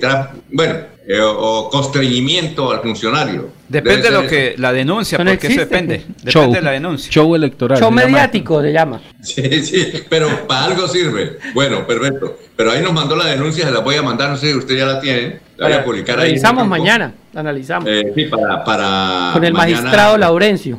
Para- No, yo soy simple informador, no, hasta allá no, porque ni siquiera tengo estudios de derecho, pero mañana estaremos conociendo conceptos sobre eso, eso apenas No, conceptos. les- ahí les envía, la- ahí, se- ahí les envía al, al- al grupo de WhatsApp la denuncia que nos envía Carlos Parra. Solo para Carlos Parra. Muchas gracias, Que muy devuelvan. amable. No se vayan. Ricardo González Parra, médico, viene enseguida y mañana en punto a las 5 de la mañana aquí en Últimas Noticias. Últimas noticias los despierta bien informados de lunes a viernes. En todas las áreas de la información regional, un periodista de Últimas Noticias registra la información en Radio Melodía 1080 AM y en melodíaenlínea.com. Director Alfonso Pineda Chaparro.